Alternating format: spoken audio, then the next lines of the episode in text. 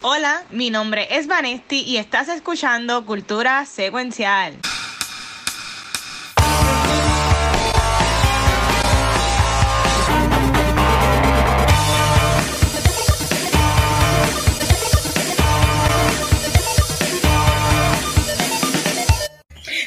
Corillo y bienvenidos a otro episodio de Cultura Secuencial. Mi nombre es Vanessa y venimos con un episodio súper, súper divertido. Pero antes de comenzar, yo quiero que mi Corillo, mi amores y truenos se presenten. bueno, yo soy Megan y tengo mucho calor hoy.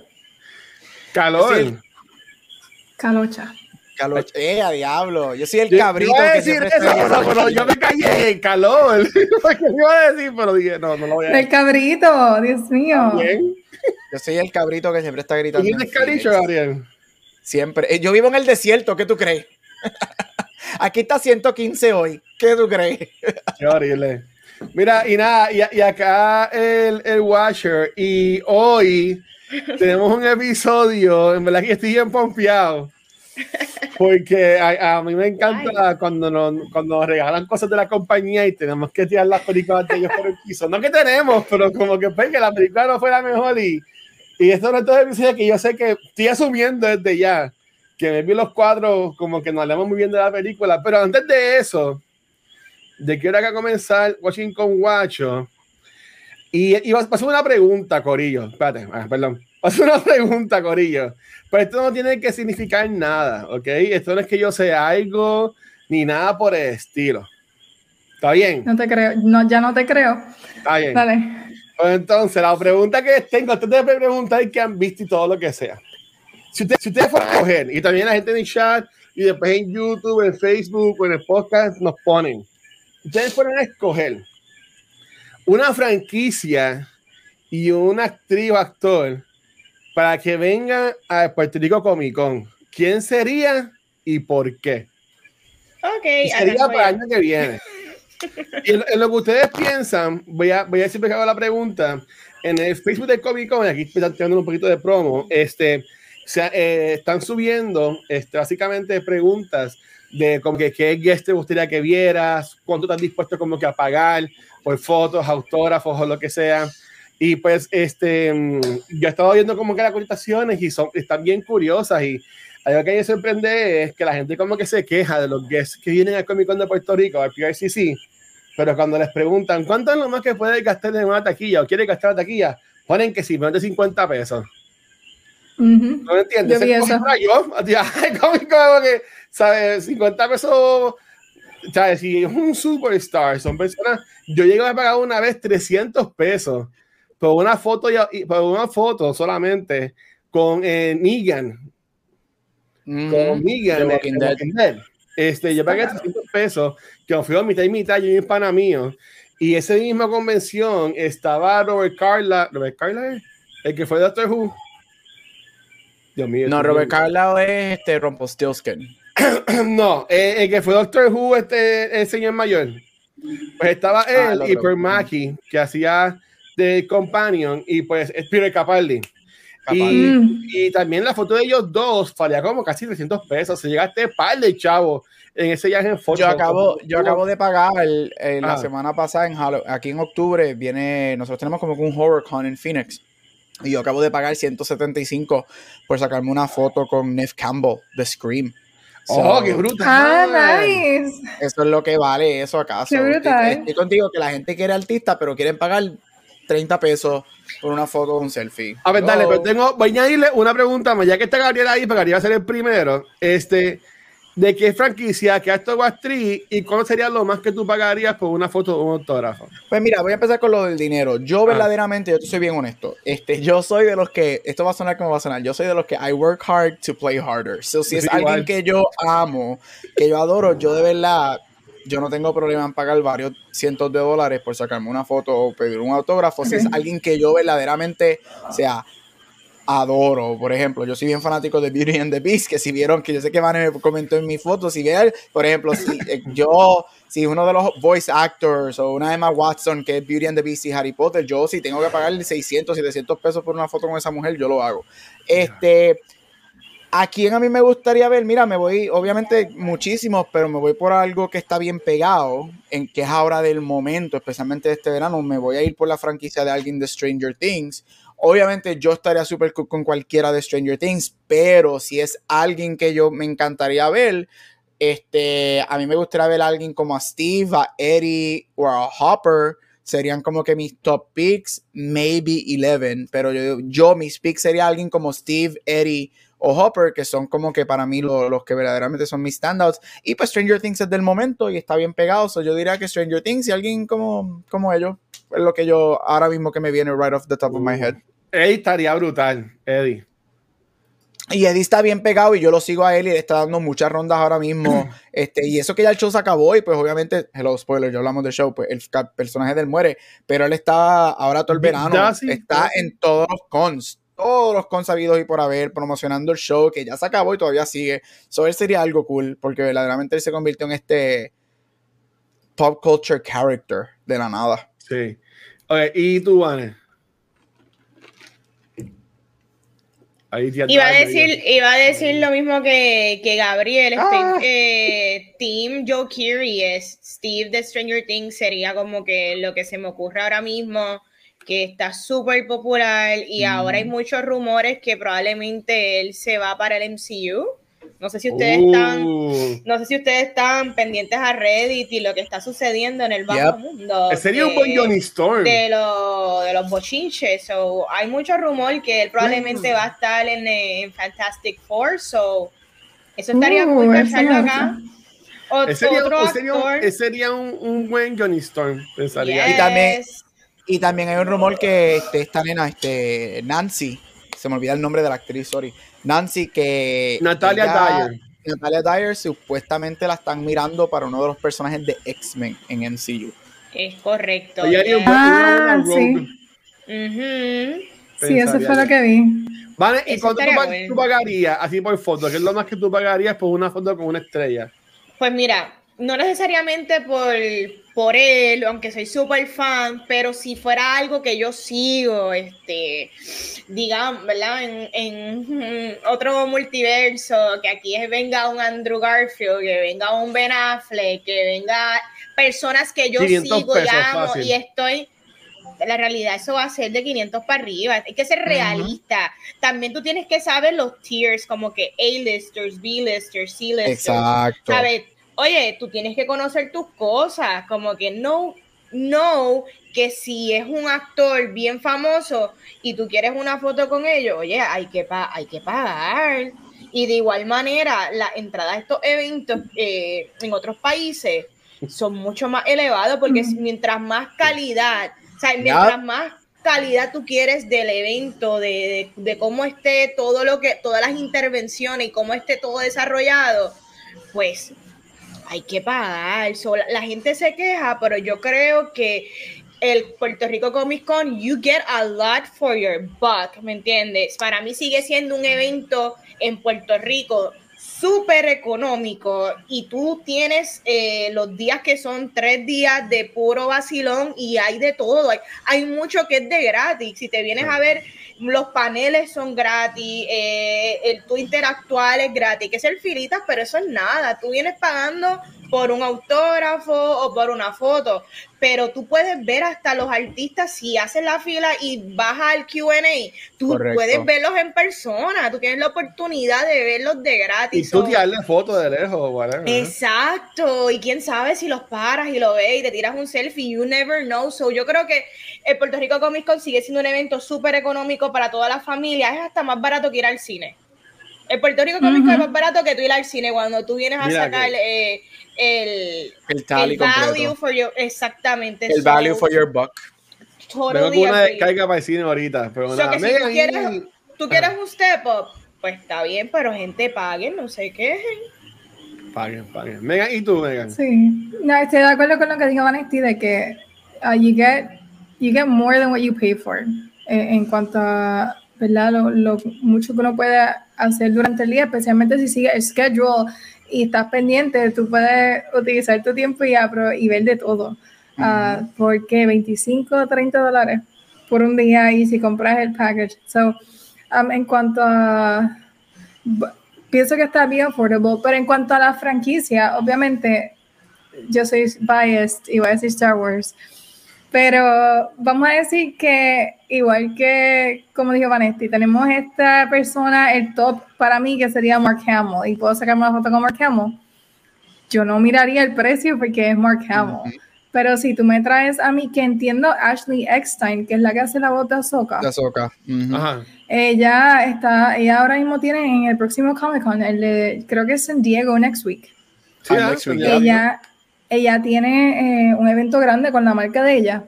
Y entiendo que también ya no hasta el tier de Mark Hamill, pero está ahí como que sé que entiendo que le sigue. Eh, y por ella yo también pagaría mucho. Yo comenté en, en los posts de Comic Con que el range para mí es 150 a 200, pero pensando en el tipo de, actores que they usually bring. Um, pero, never, porque el año que se acabó el mundo en el 2020 venía Homelander, venía Hopper, venía todo el cast de My Academia, este, venía Aaron de The Walking Dead y todo eso era el mismo año. Pues pensando, vamos a decir que viene Anthony Starr, por ejemplo, ah. por él, pero aparte de, uno se puede pensar, aparte de The Voice. pesos, feliz, fácil. Por eso, porque aparte de The Voice, ¿de dónde más podemos decir que? Pero es que, a mí hace bien The Voice. En 40 años, tú todavía, así como hablamos de Mark Hamill, de Star Wars o whatever, eh, o, o, de Jensen Jones de Darth Vader, o de Ana, o de o como Anakin, tú vas a hablar en 40 años de Anthony Starr como Homelander. Para mí que, para mí que esos, personajes que se van a quedar en pop culture para siempre. Vamos a ver. Hoy, hoy, hoy. Mira, no, pero antes, antes de continuar, quería decir algo que, eh, que Vane dijo. Mira, gente, algo que yo, si tú estás, porque primero, si tú estás en el mundo de pop culture, ¿verdad? Y yo sé que nosotros cuatro aquí y, y la gente que estamos, nosotros, la familia de cultura, nosotros hasta cierto punto somos coleccionistas de ciertas cosas o de varias cosas. Si tú eres un coleccionista o eres un consumidor de pop culture, tú sabes que las cosas de pop culture cuestan dinero y son bien, bien caras. Este, segundo, algo que Vane dijo que quería decir.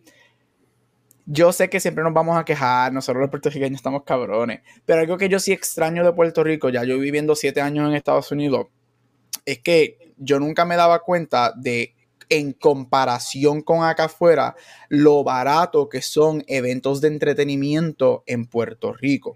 Desde conciertos que yo daría lo que fuera a volver a Bad Bunny por 25 pesos, así sean en el palomar del choliseo, a pagar casi 400 pesos que tuve que pagar para verlo aquí en octubre. O sea, es, es una ridiculez. Y acá, como dijo Vane, para tu entrar a los cómics, yo soy de los que siempre compro los VIP package porque a mí no me gusta hacer fila y a mí me gusta disfrutarme los tres días, aprovecho.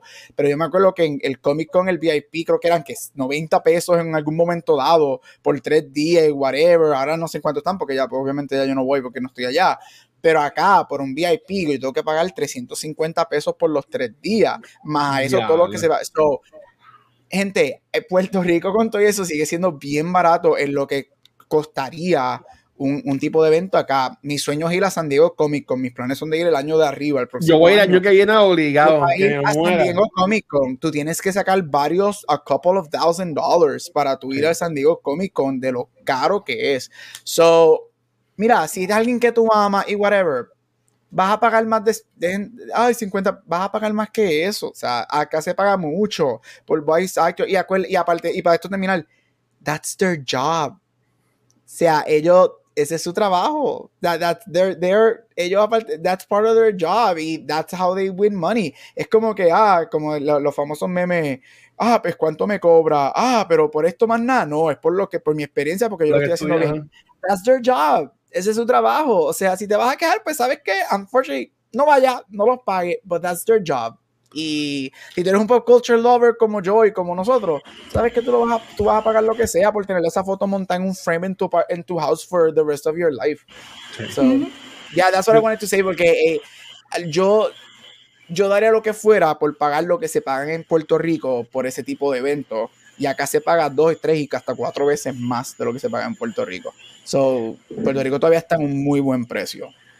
Sí, ¿no? Y, y honestamente, eh, por ejemplo, yo no me acuerdo cuánto fue lo de Kevin Smith este año. Eh, pues yo creo que no llegaba a 100 pesos. Este, pues, imagínate, acá, acá Kevin Smith, Kevin Smith vino el año pasado al de acá, y acá Kevin Smith, para tú conocerlo, eran como 180 pesos. Mira, vaya. So, o sea, so, porque ellos cambian los precios basados en, en, donde ellos vayan. Pero, o sea, para que tú veas que todavía en Puerto Rico ese tipo de eventos está. No, yo no diría es que es affordable, pero cuando tú lo comparas con lo que vale acá afuera, it's pretty, pretty big la diferencia de dinero. Pues yo, yo lo comparo con lo que dijo Vanesti, y aquí voy a hacer mi descarga para cine, pero voy a decir lo que vi para que cada cual lo diga. Este, yo sé que Cari a ver esto, obviamente, pero, y gracias a ella, porque siempre nos invitan y son super nice con nosotros, pero sí tengo que decir que las últimas veces que iba al cine, este, la fila, hay que, hay que llegar como 10 horas antes para poder hacer la fila de popcorn en el Candy. Tú sabes, eh, ha, sido increíble. Los otros días, eh, bueno, el, yo, cuando yo fui a ver el martes, creo que fue, este, sí, martes, porque mi ahí grabamos bien The Force, eh, yo estuve casi media hora en la fila y era un martes. Y tenían, si aquí estaba a Carolina, que es bien grande el lobby, y tenían las dos filas hechas y nada más tenían dos cajas, una para cada fila y era como que, y yo, Dios mío, ¿qué es esto? Así que, Corillo, si quieres un trabajo, miren en Cinema, vayan para allá, cojan gente. Porque en verdad que se tarda, se tarda un montón. Y entonces, este, el popcorn como que no estaba tampoco caliente. O no quería ponerme como que, ay, amo un popcorn porque había, mucha fila, pero, pero ya, yeah, I'm not happy con el candy de, de Caribbean Cinema. Habiendo dicho eso, esta semana, este, me la he visto un montón de cosas, pero lo que más quería hablar es que yo um, ahora en septiembre va a estrenar la, la, versión nueva de The Last of Us Part 1, eh, que, que, es exclusiva para PlayStation 5.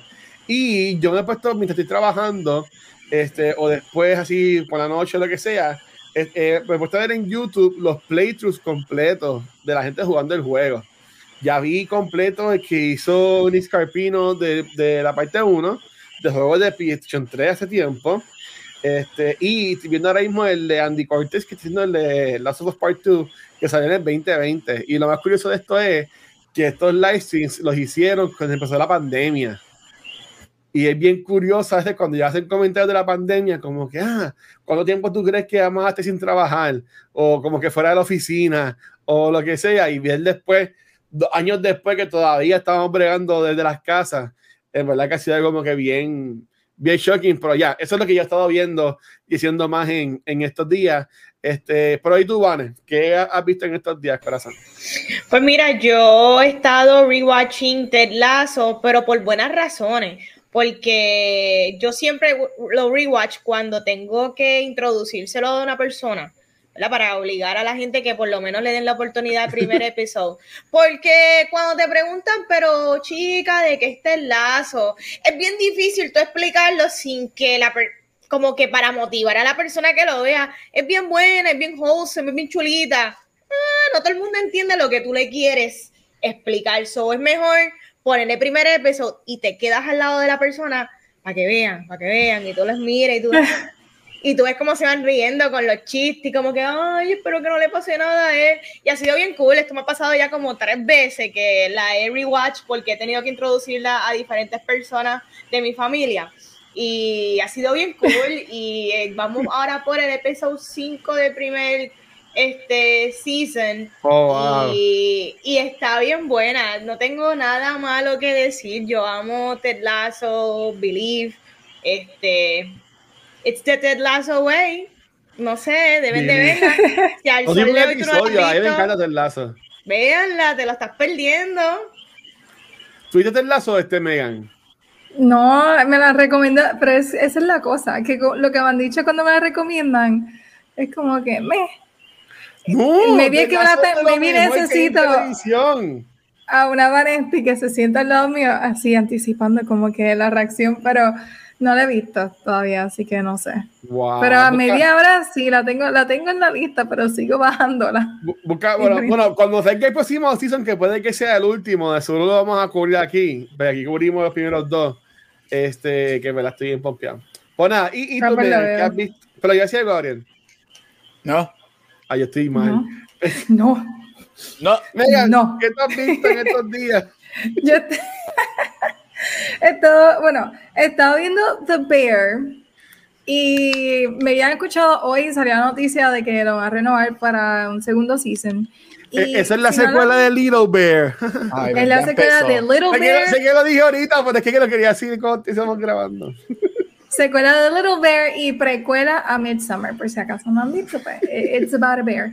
Um, no, mira, esta serie no tiene nada que ver con oso, es de una familia y específicamente un chico que es chef y tras una pérdida que hay en la familia tiene que regresar al small business que ellos tienen, que es un restaurant, un sandwich restaurant, oh, y tomar cargo de ese restaurant. ¿Qué pasa? Que cuando él llega es caos total y pues hay un desorden, hay una dinámica que él no entiende porque es de eh, professionally trained y demás.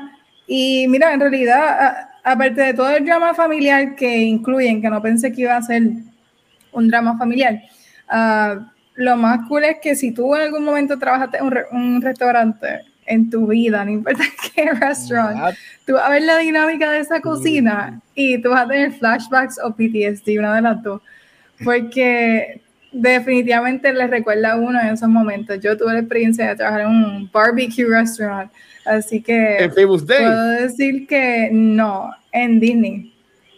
En, en, Animal Kingdom, sí.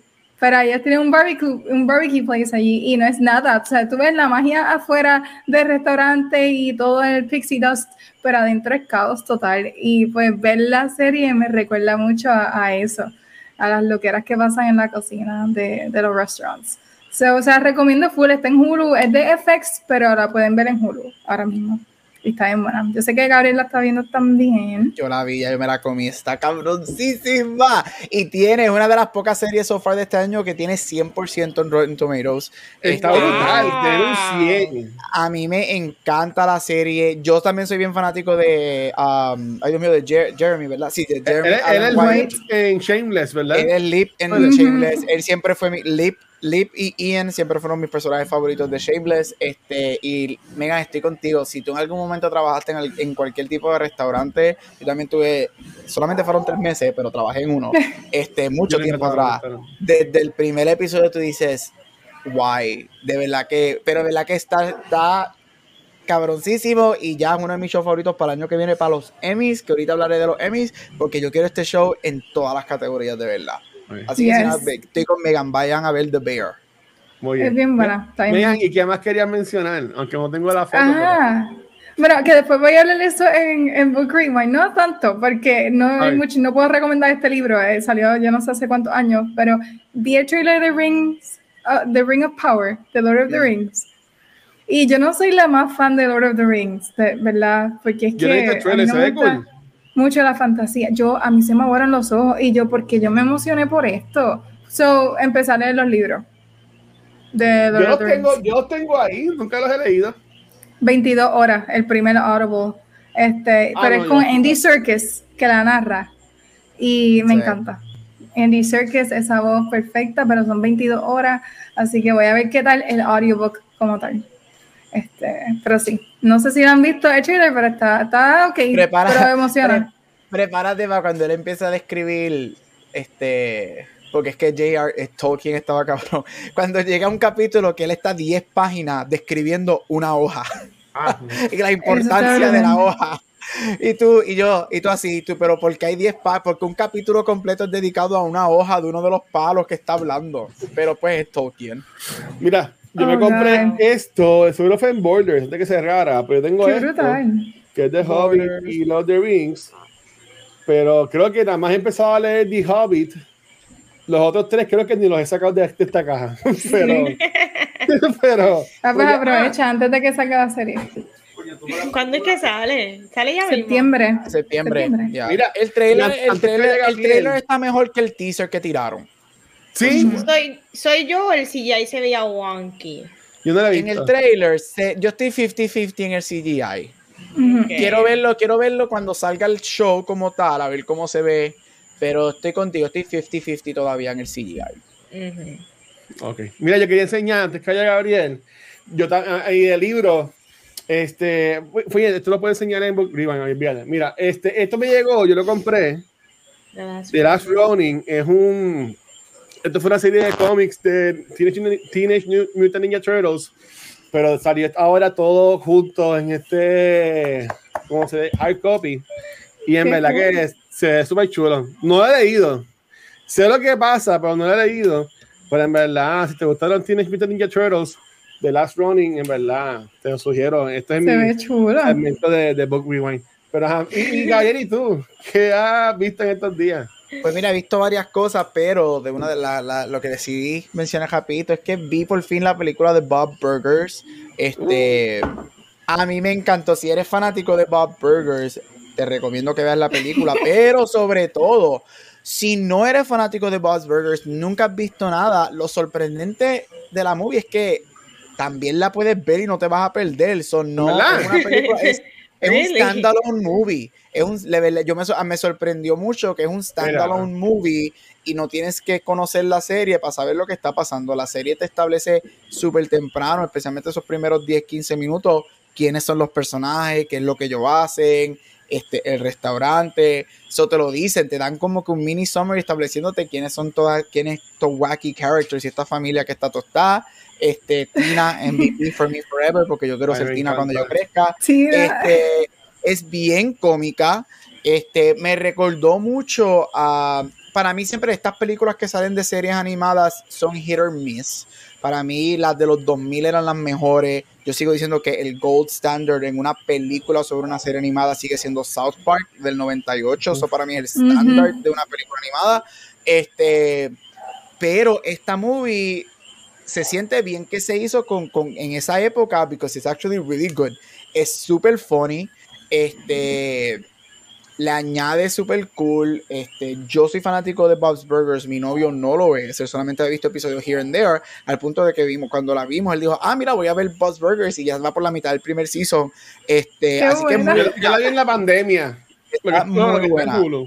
Sí, está muy buena y verdad que me gustó mucho Bob's Burgers The Movie y como dije, ah, no tienes que saber de la serie para verla, porque te la explican muy bien y, y it works really well.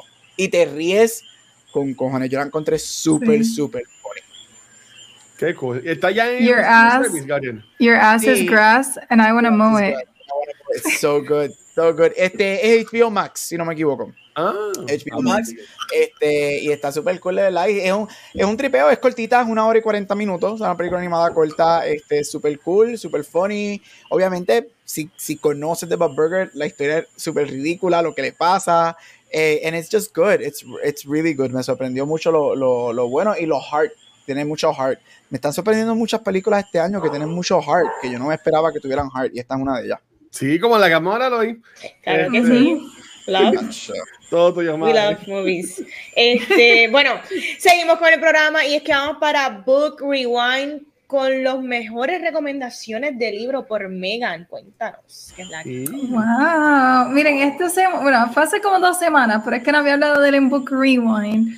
Um, estuve leyendo The Paris Apartment de Lucy Foley, que es un libro que salió a principios de año, um, este 2022, y es un Who Done It uh, type of book. So, si te gusta ese tipo de película, pues me te gusta este libro es un who done it, pero el done it, pues no sabemos lo que es. Es un misterio lo que pasó. So, básica, sí, básicamente tenemos a esta chica que se llama Jess, ella tiene un medio hermano que Jess y ella y el medio hermano vive en París. Ella viaja de Londres a París a quedarse con él, um, pero cuando llega se da cuenta que he's not in the apartment y no aparece. Y hay un mensaje bien críptico en su voicemail. Y ella trata de investigar qué está pasando, eventualmente encuentra unos clues en el apartamento y poco a poco ella está investigando por su cuenta en un lugar donde no conoce a nadie, ella no tiene dinero, eh, ella viajó de Londres a, a Francia huyendo de una manera u otra y pues no tiene nada. So, está en este país donde she's a stranger y no tiene quien la ayude, su hermano está desaparecido y ella quiere saber qué está pasando. La cosa es que toda la historia se da dentro de un complejo de apartamentos donde el hermano vive y poco a poco ella va interactuando con, con las personas de ese apartamento, de ese complejo de apartamentos, porque ella va haciendo conexiones entre lo que conoce que, que tal vez pudo haber pasado con su hermano y las personas en su alrededor. Y pues el Whodunit se siente como jugar Clue en un complejo de apartamento. Y si lo fuese a comparar con una serie, sería um, Only Murders in the Building, ah, que también ha mencionado mucho en estos días uh, y también creo que fue nominada para algunos Emmys. Uh, Gabriel va a de eso ya mismo. Pero uh, Only Murders in the Building me recordó mucho esto, porque se da todo dentro de este espacio, de este complejo de apartamentos y hay pues algo que sucedió que no sabemos lo que fue. Yo sí, porque yo leí el libro, pero tú no sabes lo que pasa y está toda la novela tratando de figure it out junto a Jess. Uh, y pues no puedo decir mucho más porque la realidad es que si digo más, you're gonna know the whole story. Pero es una historia bastante sencilla. It's a slow burner que si a ti te gusta mucho plot twist y sorpresa, y, pues este libro tal vez no lo sea pero como quiera entretiene porque, again, tú estás todo el libro tratando de figure out y culpar gente eh, y pues maybe pegándola o fracasando, it's up to you. Uh, algo bueno que tiene el libro es que tiene diferentes narradores, así que cada capítulo es uno de los personajes. Son aproximadamente siete diferentes puntos de vista y tú estás leyendo uh, desde cada uno de ellos. So, si a ti te, a mí me encanta, es un un aspecto de los libros que siempre me ha gustado es cuando cambian de narrador. Así que si te gusta este tipo de novela, uh, ese tipo de narración, I think you're gonna like this book. Uh, The Paris Apartment por Lucy Foley. Así que búsquenlo, está disponible everywhere porque es un libro bastante nuevo y creo que si van a algún uh, lugar local podrían encontrarlo también. Así que nos dejan saber si lo leen. Qué cool. Hey, Pues yo, yo tengo este para Rewind, que lo dijo ahorita. The Last Running. Tengo Así que, tengo que leerlo. Pero yo, y Rafa también. Rafa le gusta mucho. Quiero decir que terminé el primer volumen de, de Sandman en, en Audible. Lo, lo, terminé. Este, pero yo nunca leí de Sandman. Pero es bien interesante porque son como que pequeñas historias que Sandman sale en algunas, bueno, en todas sale, en algunas no tanto como en otras, pero no es como que una historia así de, de, de Batman o algo así por el estilo, que Batman es el personaje principal. Son 20, no, más de 20 historias, como 30 historias por ahí. Este, y en verdad estuvo súper cool. Y pasé mi primer audible así como de cómics. Este me gustó, me gustó mucho. Eso está bien. Y a mí, a mí me sorprendía de ese libro cuando sale Constantine, que Constantine sale bastante. Pero yo no me esperaba a, Constantine. Al principio sale bastante, pero después ya no. Si Netflix me daña esa serie, ese libro, vamos a tener muchos problemas. Y el casting, yo creo que el casting es clave ahí con esa serie porque también lo que he visto los efectos se ven wonky. Yep. No sé. Y Sandman, Sandman, Sandman es para mucha gente one of the best graphic novels ever. Y este, chacho, yo, válgame. Uf.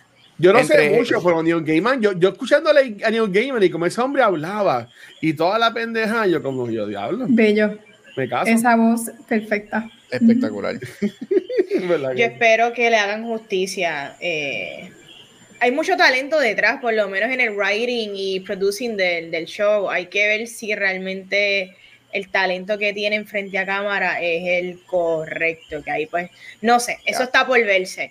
Eh, pero nada, vamos a seguir continuando con el programa y vamos para Award Spotlight Emmy Edition. Esto va a estar bien interesante and I'm really looking forward to this. So, Gabriel, cuéntanos. Yes, como dijo Van, estamos en los Emmys, las nominaciones de los Emmys salieron el martes. Yo me levanté súper temprano porque eso es lo que yo hago, porque yo no tengo nada que hacer con mi vida, así que me levanto temprano para ver las nominaciones de gente que son millonarias y nunca yo lo voy a conocer, pero pues esa es mi vida, eso fue lo que decidí hacer con ella. Este, voy a mencionar este, varias cositas y varios récords y de eso voy a abrir el piso a ver si hay algunas preguntas o queremos discutir algunos de los programas que entraron o no entraron, porque muchos de estos programas o hemos hablado de ellos o los hemos mencionado, quizás no necesariamente hemos hecho episodios de ellos, pero uh. hemos visto muchísimos, los hemos mencionado que los hemos visto en nuestras secciones, así que voy a hablar, este, mencionar Go Through Them y, a preguntarle a ustedes y hablar de eso. Mira, este, voy a empezar con récords y con, con el número de nominaciones que tienen muchos de estos shows. Ah, el show más nominado es Succession de HBO este, por su tercer season con 25 nominaciones. 14 de esas nominaciones son por actuación. Rompe el récord establecido por The West Wing hace 20 años, que The West Wing en un season recibió 13 nominaciones y ahora Succession recibe 14. Se espera que Succession, que por su segundo season ganó Best Drama Series, se espera que gane su segundo um, Emmy por serie dramática, aunque tiene mucha competencia, que hablaremos de eso ya mismito. Este, luego le sigue Ted Lasso y The White Lotus con 20 nominaciones. Yes, sí que voy a entrar en específicos de esos dos shows. En tercer lugar está Hacks y Only Murders in the Building con 17. Después de 17 tienes un show que hace dos años, dos años, solamente tuvo tres nominaciones y ganó uno, ganó dos. Uno de ellos siendo una categoría grande por mejor actriz dramática por Zendaya. Gente, Ivane, Euphoria explotó en su segundo season con 16 nominaciones. Un show que eh, si lo has visto, sabes que primero que es un teenage show. Segundo, es un show súper, súper dark y difícil de ver. Y este segundo season explotó de tres nominaciones, su primer season a 16, incluyendo para mí one of the most memorable moments en todo el año so far en show de televisión y es con Sidney, Sweeney que entra a la categoría de actriz secundaria, que hablaremos de eso ya mismo. Y tiene shows como Stranger Things, Squid Game, Barry, Dope Sick, Severance, Pam and Tommy, que fue una gran sorpresa con 10 nominaciones, incluyendo a Lily James, Sebastian Stan y Seth Rogen. Los tres entran a sus respectivas categorías. Oh, wow, no sabía. Que, eso fue una sorpresa espectacular. Este tiene RuPaul's Drag Race, que sigue siendo probablemente uno de los mejores shows de reality allá afuera, con 11 nominaciones. Abbott Elementary, un show en su primer season con 7 nominaciones, este, incluyendo 4 nominaciones a actuaciones, que excelente. Y por ahí para abajo, este, rapidito quiero mencionar que los, las series nominadas a comedia son Abbott Elementary, Barry, Curb Your Enthusiasm, que sigue entrando por cada season que hace, Hacks, Only Murders in the Building, Ted Lasso, Marvelous Mrs. Maisel y What We Do in the Shadows. En drama tienes a Better Call Saul, Euphoria, Ozark, Severance, Squid Game, que hablaré ya mismo de eso, Stranger Things Season 4, Succession y Yellow Jackets. Y en Limited Series tienes a Sick, Inventing Anna, Pam and Tommy, The Dropout y The White Lotus. Quería mencionar Squid Game, gente, lo cool. Squid Game, sabemos que Squid Game ya va para un año parte de la, de la cultura popular. Squid Game hace historia por ser el primer programa no, completamente no en inglés, en la historia de los Emmys a entrar a Drama Series. Y el primer programa del, del hemisferio este en entrar a cualquier categoría de los Emmys. Nunca un programa del hemisferio este había entrado a cualquier categoría, así que eso es historia. Este, yo lo comparo mucho con lo que pasó con Parasite hace tres años en los Oscars y que yo espero que sea el comienzo a, a la televisión becoming more world inclusive este, y no solamente enfocarse en the Western Hemisphere y en English Stories, pero que hay historias que son mundiales y que pueden acaparar y, pueden entrar. Este, esta serie explotó con nominaciones, especialmente en actuación. Mucha gente solamente esperaban dos nominaciones por el actor, este, leading actor y supporting actress, que es la muchacha, este, la muchacha con protagonista, pero entra el policía, entra el viejito number one y entra la muchacha de la famosa escena, se el nombre de ella en estos momentos del personaje, pero que ella tiene la escena con la caneca, con la canica en, en ese episodio del pelo corto, ella también entra, así que tiene cinco nominaciones en actuación, drama series, directing. Si hay alguna serie que le puede quitar el título a Succession, yo diría que Squid Game hay que ver qué pasa en estos dos meses. Yo creo que Squid Game tiene un muy buen chance de ganar serie al estilo, como dije, al estilo Parasite. Yo creo que Squid Game tiene este empuje de mucha gente que quiere hacer historia y puede suceder. Este, Zendaya hace historia. Este, Zendaya recibe cuatro nominaciones en un año. Ya es la persona más joven en la historia en recibir tantas en un año por actuación, por productora y por escribir dos de las canciones. Dos de las canciones del show fueron nominadas a Best Song. Oh, este, Bill Hader es la persona más nominada este año con cinco. Este, yo soy súper fanático de Bill Hader. Este, me encanta Marvel, aunque Marvel no recibió la misma cantidad de nominaciones del año pasado. Hello, WandaVision, que boom, explotó el año pasado. Este, Marvel recibió 29 nominaciones. Recibió 18, que es un muy buen número, incluyendo una nominación póstuma a Chadwick Boseman. Chadwick Boseman ya lleva, este, ya falleció hace dos años, sin embargo, él había grabado sus episodios de What If este, antes de su fallecimiento y recibe una nominación al Emmy póstumo por Voice Performance en What If y What If también recibió este, una nominación en Animated Program. Moon Knight recibió varias nominaciones, Loki recibió varias nominaciones, que hemos hablado de esos programas aquí.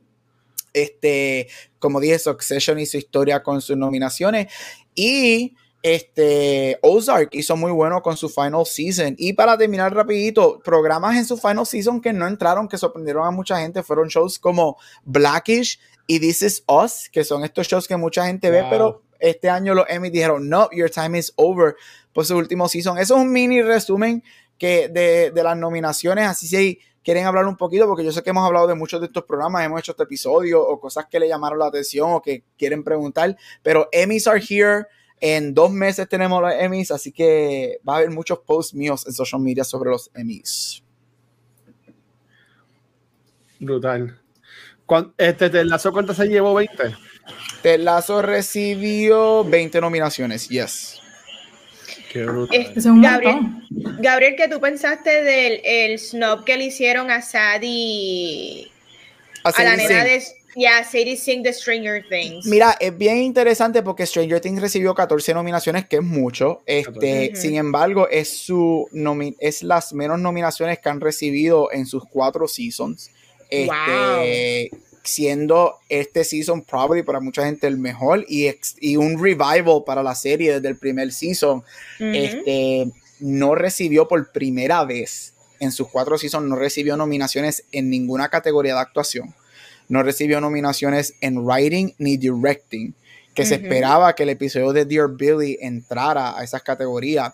Este, so, es bien interesante porque perdió esas nominaciones, pero recibió otras en categorías que nunca había sido nominado.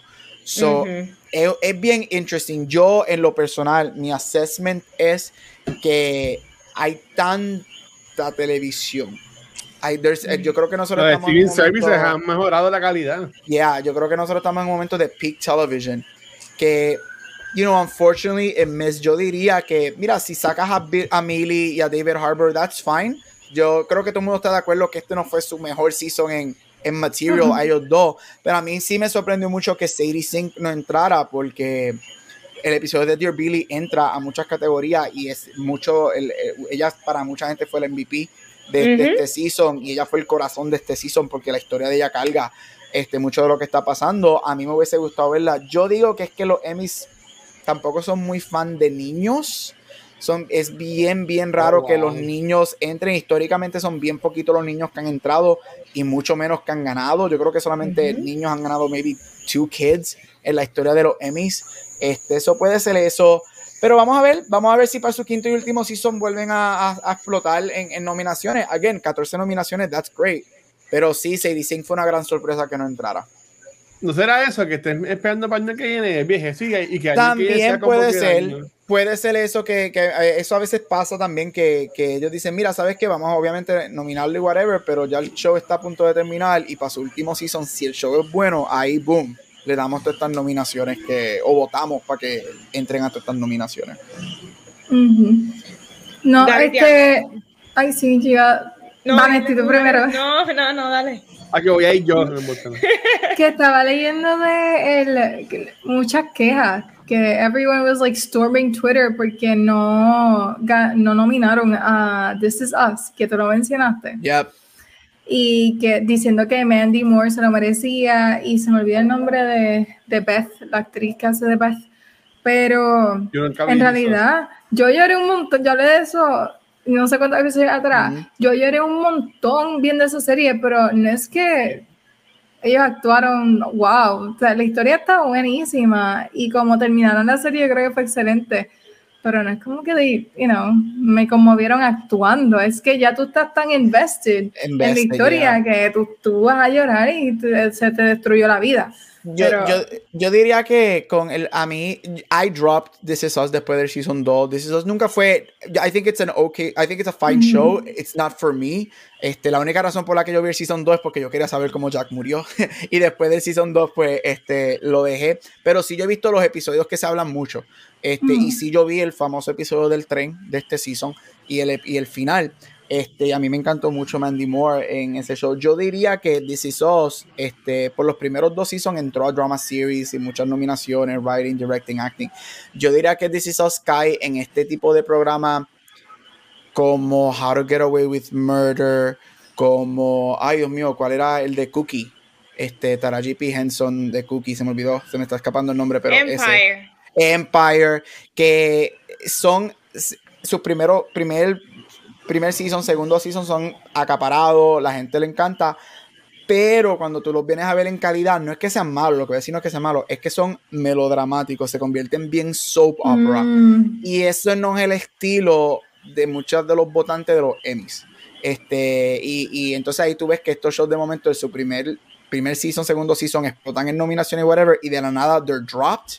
Este, y yo creo que eso es lo que yo diría que es con un DC Sauce, que, que es bien bien soap opera, bien llanteo y quizás no, no te hace llorar y tú lo ves y whatever, pero tú dices, I don't need to reward it con premio. Okay. Eso es lo que yo diría. Iván, te iba a decir algo ahorita.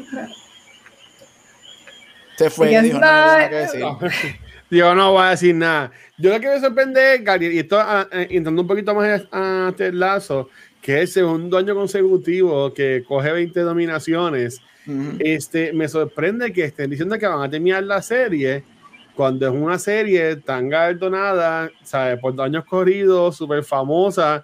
Y es como que, ah, no, pues este es el último season. Como que hay, hay veces que como que exprimen tanto las cosas, como por ejemplo CW, que le saca la vida a toda esa serie. O sea, y esta gente como que, no, nos vamos en el tercero, estamos cool. A mí en lo personal, yo estoy a favor de cuando los creadores hacen ese tipo de decisión, porque yo soy de los que digo que a mí me gusta cuando los shows terminan high, a que tú sigas exprimiendo las cosas y se conviertan o repetitivos o, um, just lose el caché que tienen. Este, so, sí pero también puedo decir, puedo, puedo ver lo que tú estás diciendo, porque hay muchos shows, por ejemplo, Stranger Things se supone que originalmente terminaran el Season 4. Pero Netflix le robó a los dos, pero mira, nosotros estamos tan montados, por lo menos danos un season más, y pues ellos dan un season más. Y le pidieron el season 5, este, y pues tenemos un season más de season 5, pero ellos dijeron, mira, sabes, te puedo dar un season más de historia, pero I am finishing it. Yo no te voy a dar más nada porque es que no voy a exprimir una historia que ya nosotros tenemos un plan. Y hablando de Ted Lasso, y a mí me encanta, yo amo Ted Lasso. Ted Lasso para mí es un show que si tú sigues season after season after season, yo lo puedo ver bien repetitivo, bien fácil. Yo creo que es un show que se puede quedar bien repetitivo porque lo, yo creo que ya nosotros hemos visto en los dos seasons y el season que sale ahora el character development que íbamos a ver de muchos de ellos. ¿Y qué te ibas a seguir? Pues más soccer games, más believe in yourself. Y ese, eso es lo único que diría de Ted que si tú me das 5 o 6 seasons de Ted pues ¿qué van a hacer? un poquito más repetitivo. So, yo estoy de acuerdo que cuando los creadores dicen, sabes que este es mi plan, I want to end it, I'm to end it high, good for them. Tú sabes, sabes que yo pondría con Lazo y, y entonces para que también hagan otras preguntas. Eh, por, ejemplo, House. House sí como que estiaban demasiado el chic pero fue por la por cuando hicieron el strike de los del writer strike y todo Eso. Mm. Yo en Terlanzo yo haría co-temporada, porque ya imagino que la tercera, no voy a decir mucho porque Megan no la ha visto, pero que la tercera pues resuelven el revolú que hay. Dos personas se unen amorosamente, pero a mí me encantaría que pusieran un cuarto season y esto va a salir bien dark y me encantaba todos los oídos. Y yo lo que quisiera ver es que se fueran bien para adentro en, en, el mental health de Ted. Mm. Al punto que hasta maybe en el primer episodio el tipo se suicide y toda la temporada sea como que eso no es Ted Lazo. eso. eso no es Ted Lazo. bueno, bueno, Ted bueno, Lazo eh, eh, tiene una escena bien fuerte con Ted en cuanto a su, eh, su salud emocional y todo ese revolú. Sí, pero yo no creo que el, el, el, hello, es believe, ellos no van a terminar que la. Por eso es bonito y que esa última temporada lo pongan así como que bien dark y como que nos rompan el corazón a todos, como que estaría chévere. Este Luis matando a todo el mundo. No, pero nunca nos han roto el corazón como tal en ninguna temporada Ay, de a mí, todo, Ok, bueno, esa es otra historia. Todos nos han roto el corazoncito de una manera u otra. Pero nada, este. Sí. Iba, iba, a preguntarle algo a Gabriel rapidito. Ah. Y es que entiendo que tú, cuando mencionaste las categorías de drama y de comedia, esto es como en los Oscars, que tú tienes hasta un máximo de cuánto cuántas eh, pueden estar nominados, porque de repente cuando mencionaste el drama era un, un fracatán de serie. Otro año ha sido más corto, ¿verdad? ellos han cambiado las reglas en los últimos años, este, especialmente creo que en los últimos cinco años, ellos han subido el número de, de shows o actores que pueden ser nominados en una categoría. Este, pero todo depende por categoría. Por ejemplo, Drama Series y Comedy Series son ocho. Tú puedes tener hasta ocho programas ahí en lead actor, actor principal y actriz principal en ambas son seis. Mientras que en, supporting son ocho. Este, so tú tienes esos spots para llenar. Ahora, tú como votante, la diferencia a los Emmy a los Oscars es que los Oscars, si te, por ejemplo, si son cinco, tú tienes que escoger cinco en los Emmys no hay un límite. Si tú quieres votar por 400 actores, tú puedes votar por 400 actores en tu papeleta y los 8 o los 6 con más votos son los que entran. Por eso es que tú tienes categorías. Mucha gente vota porque por lo que te gusta. Tú vas a votar por lo que te gustó, ¿verdad? Por eso es que hay categorías, por ejemplo, en Limited Series, la categoría de mejor actriz secundaria, de Supporting Actress y Supporting Actor, White Lotus entró 5 mujeres en la categoría de actriz secundaria. Todas las mujeres entraron. De la misma serie. De la misma serie. Este, y en actor, cuatro. Cuatro. Este, eso te deja saber que la gente, pues mira, a mí me encantó de White Lotus, yo voté por todo el mundo de White Lotus porque me encantó. Mucha gente cuando salió una nominación en estos últimos dos días están diciendo que es momento de coger la regla de que tú puedes votar por todo el número de Rakatan que tú quieras y darle un límite. Si tú tienes ocho personas para un spot, pues vas a votar por ocho personas. Porque yo lo digo, y yo a mí me encantó White Lotus, es uno de mis shows favoritos del año pasado y yo lo amé. De que a mí me encanta que las cinco estén nominadas en esa categoría, claro, porque para mí son deserving. Pero eso le resta a otros programas que para mí yo sé que están al mismo nivel, que se merecían estar ahí adentro. Y por eso yo digo que es momento de que, por lo menos mi pensar yo, va, yo sí diría daría un límite para tú escoger votantes en tu papeleta y yo subiría el límite de spots. Yo sigo diciendo que todo lo que es actuación y series, por lo menos eso debe ir a 10, porque estamos, y como digo ahorita, nosotros mismo estamos en peak television history, estamos en un golden era de televisión hay tanto allá fuera que se merece estar en esas nominaciones y no entran. Entonces tú tienes en actriz secundaria, tú tienes dos shows nominadas en ocho spots, cinco por uno y tres por otra. So es como que, ¿dónde están dos shows? ¿Dónde están todos los otros shows que se merecen estar ahí? So sí, yo pienso de que es momento de, de, cambiar las reglas, pero sí, tú puedes votar, los Emmys no tienen límite. Tú puedes votar, si tú quieres votar por 150 programas que te gustaron, votas por 150 y los 8 con más votos son los que van a entrar a esa categoría. ¡Wow! So que digamos que no necesariamente va a haber representación de la gran gama que hay de, de, televisión, pero a la misma vez se están nominando lo que a estas personas les gustan. Estas personas que son las que deciden quiénes ganan, son las que están escogiendo esto. So, wow, me sorprende un montón la popularidad de, de White Lotus increíble. No lo he visto, quiero por verlo. Y, y es muy buena, está en HBO, es, es, un miniseries. Están grabando el segundo series, el segundo season ahora. Este, son historias diferentes. Este, va a ser bien American Horror Story, que es una historia. Cada season tiene su propia historia. Este, es muy buena, chequera. A mí me encantó. Yo pienso que va a ganar un montón de premios esa noche. Pero, este, y con esto termino. Este y se me fue el hilo que iba a decir. se me fue lo que iba a decir era con las votaciones de la cantidad de toda esa gente. Ah, este que, por ejemplo, Succession, que recibió 14 nominaciones por actuación. That's insane. White Lotus recibió 9 nominaciones por actuación. That's crazy. Este. Tiene Severance, que si no has visto Severance está excelente. Severance recibió 7 nominaciones a actuación. Este Squid Game recibió 6. Este, por eso yo digo que es momento de elevar esos, esos puestos y en vez de 8 sube, todo a 10, porque como dije, estamos en Peak TV. Estamos, o sea, estamos en una era que no hay momento, no hay, se hace bien difícil ver todo. Y por eso la gente vota por lo que le gusta. Y por eso tú tienes estos shows recibiendo Game of Thrones cuando estaba Game of Thrones. Podemos, podemos definitivamente decir que los últimos seasons no fueron los mejores, pero que recibía 32, 35 nominaciones porque era lo que todo el mundo veía es popular y algo que ahora sí, como ya me acordé, con esto sí que termino. Ellos hace varios años cambiaron la regla. Cuando tú eras nominado, tú sometías, sometes un episodio. Si tú estás nominado en una categoría, tú no sometes el season, tú sometes un episodio. La regla antes era, no todo el mundo votaba. Tú sometías tu nombre para ciertas categorías que te gustaría votar. Y ellos escogían entre 200 a 300 personas solamente. Y tú, ellos te pagaban un viaje para un fin de semana encerrarte en un hotel y ellos ponían esos episodios y ahí era donde te daban la papeleta y tú votabas cuando veías ah, los episodios y todo era notorizado. Ahí habían abogados que tú tenías que ir y ver el episodio y por eso tú tenías estas sorpresas de que, ay, esta persona ganó de la nada y no era el show, no era el más popular y whatever, pero era por performance. Ganaba siempre, tenía estas sorpresas excelentes, ganó el mejor performance. Ah, eso lo eliminaron y ahora es voto popular.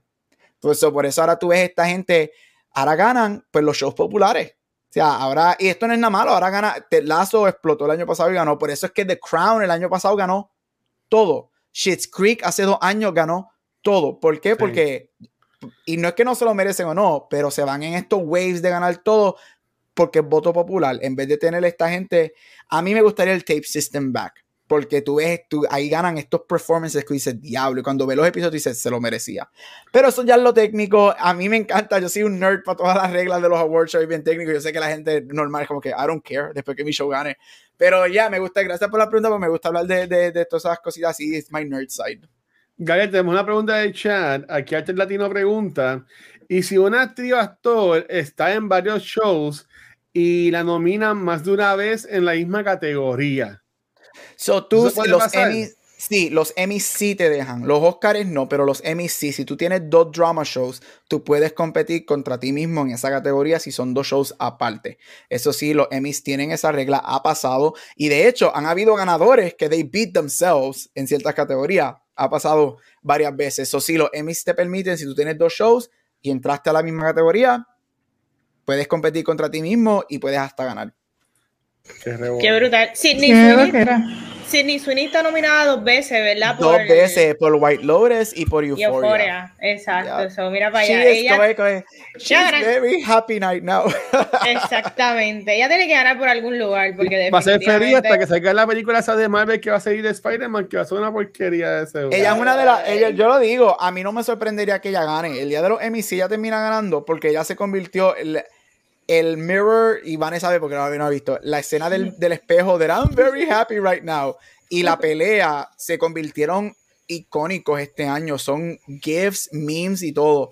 Y again, en un voto popular, tú votas por lo que está en tu mente, por lo que te gustó. Y a mí no me sorprendería que ella termine ganando específicamente por Euphoria. A mí no me sorprendería si ella gana por Euphoria. A mí tampoco. Veremos en dos meses qué pasa. Así que saldremos en dos meses y ese episodio va a estar interesante. Mira, bendición mi papá que está ahí en el chat. Bendición, pero que estén bien. Alto gallo. Mira, bueno, vamos a lo que vinimos y es que vamos para el review de Thor, Love and Thunder. Esta es la secuela directa de Ragnarok dirigida por Taika Waititi, que, oye, Thor ha sido el personaje del MCU que ha tenido más standalone movies. ¿Ustedes me corrigen? Ha tenido ya, ¿verdad? Cuatro, películas. O que le lleva la delantera a un montón de personajes. Ustedes me dicen luego de esto si es ha sido merecido o no. Pero lo curioso de esta película es que arrancamos con backstory de Gore, the God, the God Butcher. Ah, se frizó. Ah. salimos con Gore, the, the God llegó, Butcher. Llegó el Dark Realm al episodio. llegó el Dark Realm. Bueno, Eso seguimos aquí chicha. Este, no digamos que hacer... de la, de la Go impressions. Dale, best go impression. Vamos, Gabriel, te empieza. ¿Qué? Ay, yo no puedo, yo no hago voces. no voy a hacer. Enjoy. Oh, perfecto, te quedó brutal, Gabriel. Me encanta. Ahí está. Enjoy. Ahí está mi impresión. Pues nada, seguimos aquí, aquí como, como que dice Boricua, si Mari Fleming fue, seguimos con el shit chat de con Thor. El chat. con el chit chat de Thor. No, pero mira, Maestri nos preguntó, ¿ustedes entienden que vale la pena que tenga cuatro películas el, el Dios del Trueno? Mira, yo pienso que es que yo encuentro a Thor tan bruto. Él es tan tonto que yo no lo quiero ver tantas veces. ¿Por qué le dan tantas películas a Thor? Uh, Para mí es un big, no, no, es que lo encuentro tonto, es tonto, no puedo. Para mí es un no. Yo soy muy honesto, a mí me sorprendió que MCU, hace, cuando lo anunciaron hace ya como tres años, a mí me sorprendió que, que le dieran a un personaje cuatro películas, porque that's very rare. Es bien raro que, que un personaje este, tenga este, cuatro películas. Este, so I was very surprised. Este, obviamente esperamos que Vane llegue para entrar en si nos gusta, nos gustó y empecemos con la película. Pero preámbulo a lo que quizás voy a decir ahorita, después de verla, no, yo no necesito una cuarta película de Thor en lo absoluto. Para nada, de verdad. Mira, yo creo que más no va a ver porque se le acaba de ir la luz. Oh. Y Babi y yo no, no, vivimos tan lejos, así que vamos a meterle, por si acaso. Ah, pues, ¿qué, qué, qué es lo que ella pregunta? Ok, ¿qué ah. te pareció, Mega? Esa es una pregunta. Este, bueno, a mí me pareció una basura bien colorida. Eh, no, en realidad, sorry, sorry, no, yo voy a ser objetiva.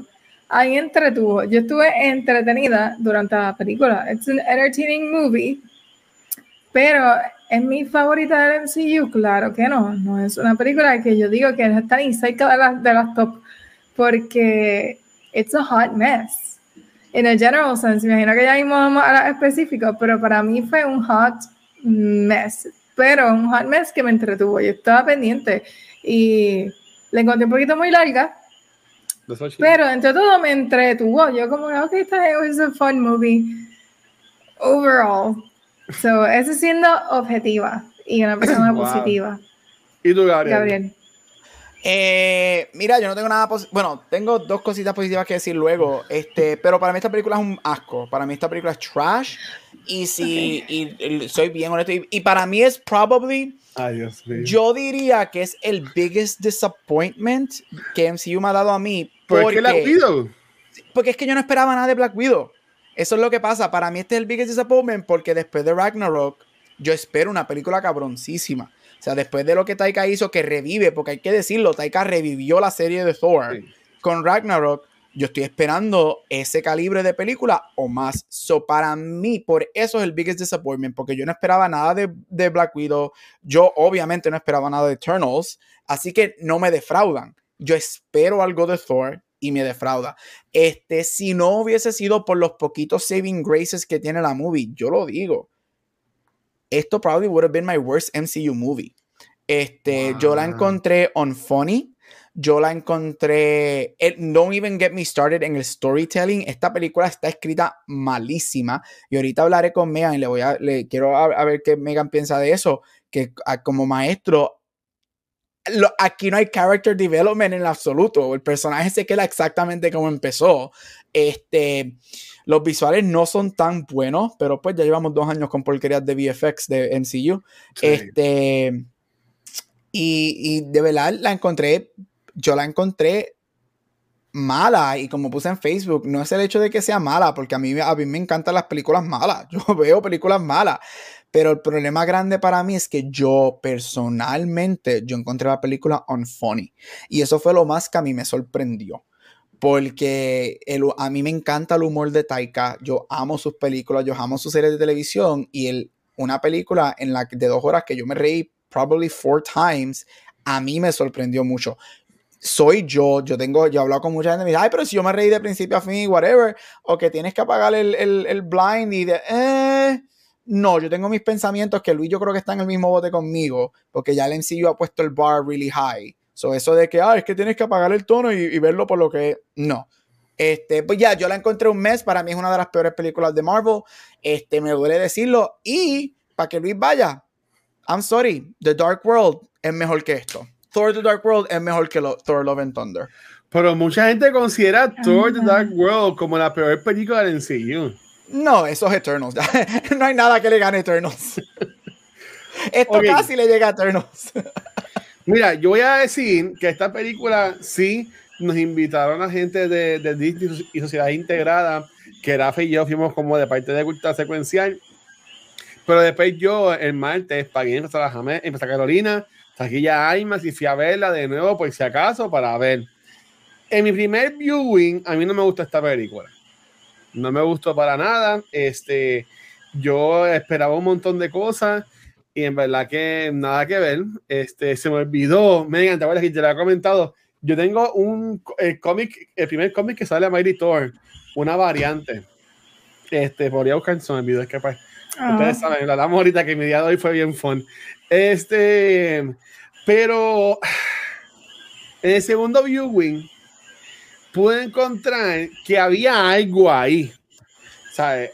Aunque no me encantó la película, había algo ahí que si ese algo ahí lo hubiesen cogido y enhanced, esto, esto, esto, fácilmente pudo haber sido otro Ragnarok o mejor. Porque tuvo, tuvo cosas muy chéveres, como por ejemplo los visuales estuvieron espectaculares cuando entran al Shadow World, que se ponen blanco y negro, eso está súper brutal. Este, hay aspectos, aspectos de la historia de la película, cómo integran a Mighty Thor y todo el de Jane Foster, que me gustó cómo lo, cómo lo manejaron, me sorprendió que lo manejaban tan rápido, pero me gustó cómo lo manejaron. Pero, pero ya, yeah, ¿que es la mejor película de MCU? Obviamente no. ¿Que es la peor? Tampoco. Yo la pongo por encima fácil de Shang-Chi, yo la pongo por encima fácil de Eternals, no, eh, Shang-Chi no. Shang-Chi me lo deja quieto. No, ¿prefieres a Shang-Chi? Claro, pues claro, yo. Exacto. Así mismo. Pero, no, no, esa, esa, esa, la madre la esa. Pero, pero ya, yeah, pero ¿sabes qué? Esta película ahí me dice que yo la voy a ver mucho en Disney Plus. Para mí, aunque no es la mejor, porque tiene, tiene un par de escenas que están súper cool y entiendo que son cosas que yo puedo ir a visitar a, a, menudo. Ok. Pues ahorita nos dices cuál es. Sí, ya mismo entramos a eso. Porque yo quiero saber de qué okay. tú estás hablando. Van, van a usted dos poner preguntas, pero yo, yo tengo yo preguntas, ya yo tengo preguntas que me estoy ¿Tú tienes? Pues dale, claro, seguimos, chacho. Yo me, búscame el pelo negro y yo me convierto en van en dos segundos. Ay, Dios mío. Búscame y, y el vasito de whisky. Mira, este. Ok, este, empezando. Esta película la venden mucho porque cuando la anuncian, tienes este gran anuncio del regreso de Natalie Portman este, como Dr. Jane Foster. Y no solamente el regreso de ella, nos anuncian que yo creo que si estabas pendiente, si te acuerdas de ese anuncio, cuando ella sale, Taika se arrodilla con Miu Miu Este, y, se, lo da a ella, anunciando que ella no solamente va a regresar como Jane Foster, sino que ella va a ser Mighty Thor y van a hacer esa historia o parte de esa historia de los cómics. Este, ¿Qué pensaron? Y ya mismo entraremos en otros aspectos, pero específicamente después de ocho años del el desastre de hasta ese momento, que ahora se ve como un masterpiece de lo que fue Dark World, este, del regreso de Natalie Portman a, la franquicia, a esta serie, a este personaje. Y antes de, para dar un poquito de contexto, Natalie Portman en Dark World, ella originalmente esa película la iba a dirigir Patty Jenkins, que dirige Wonder Woman. Este, y ella es la que consigue, ella es la que trae a Patty Jenkins para dirigir Dark, dirigir Dark World.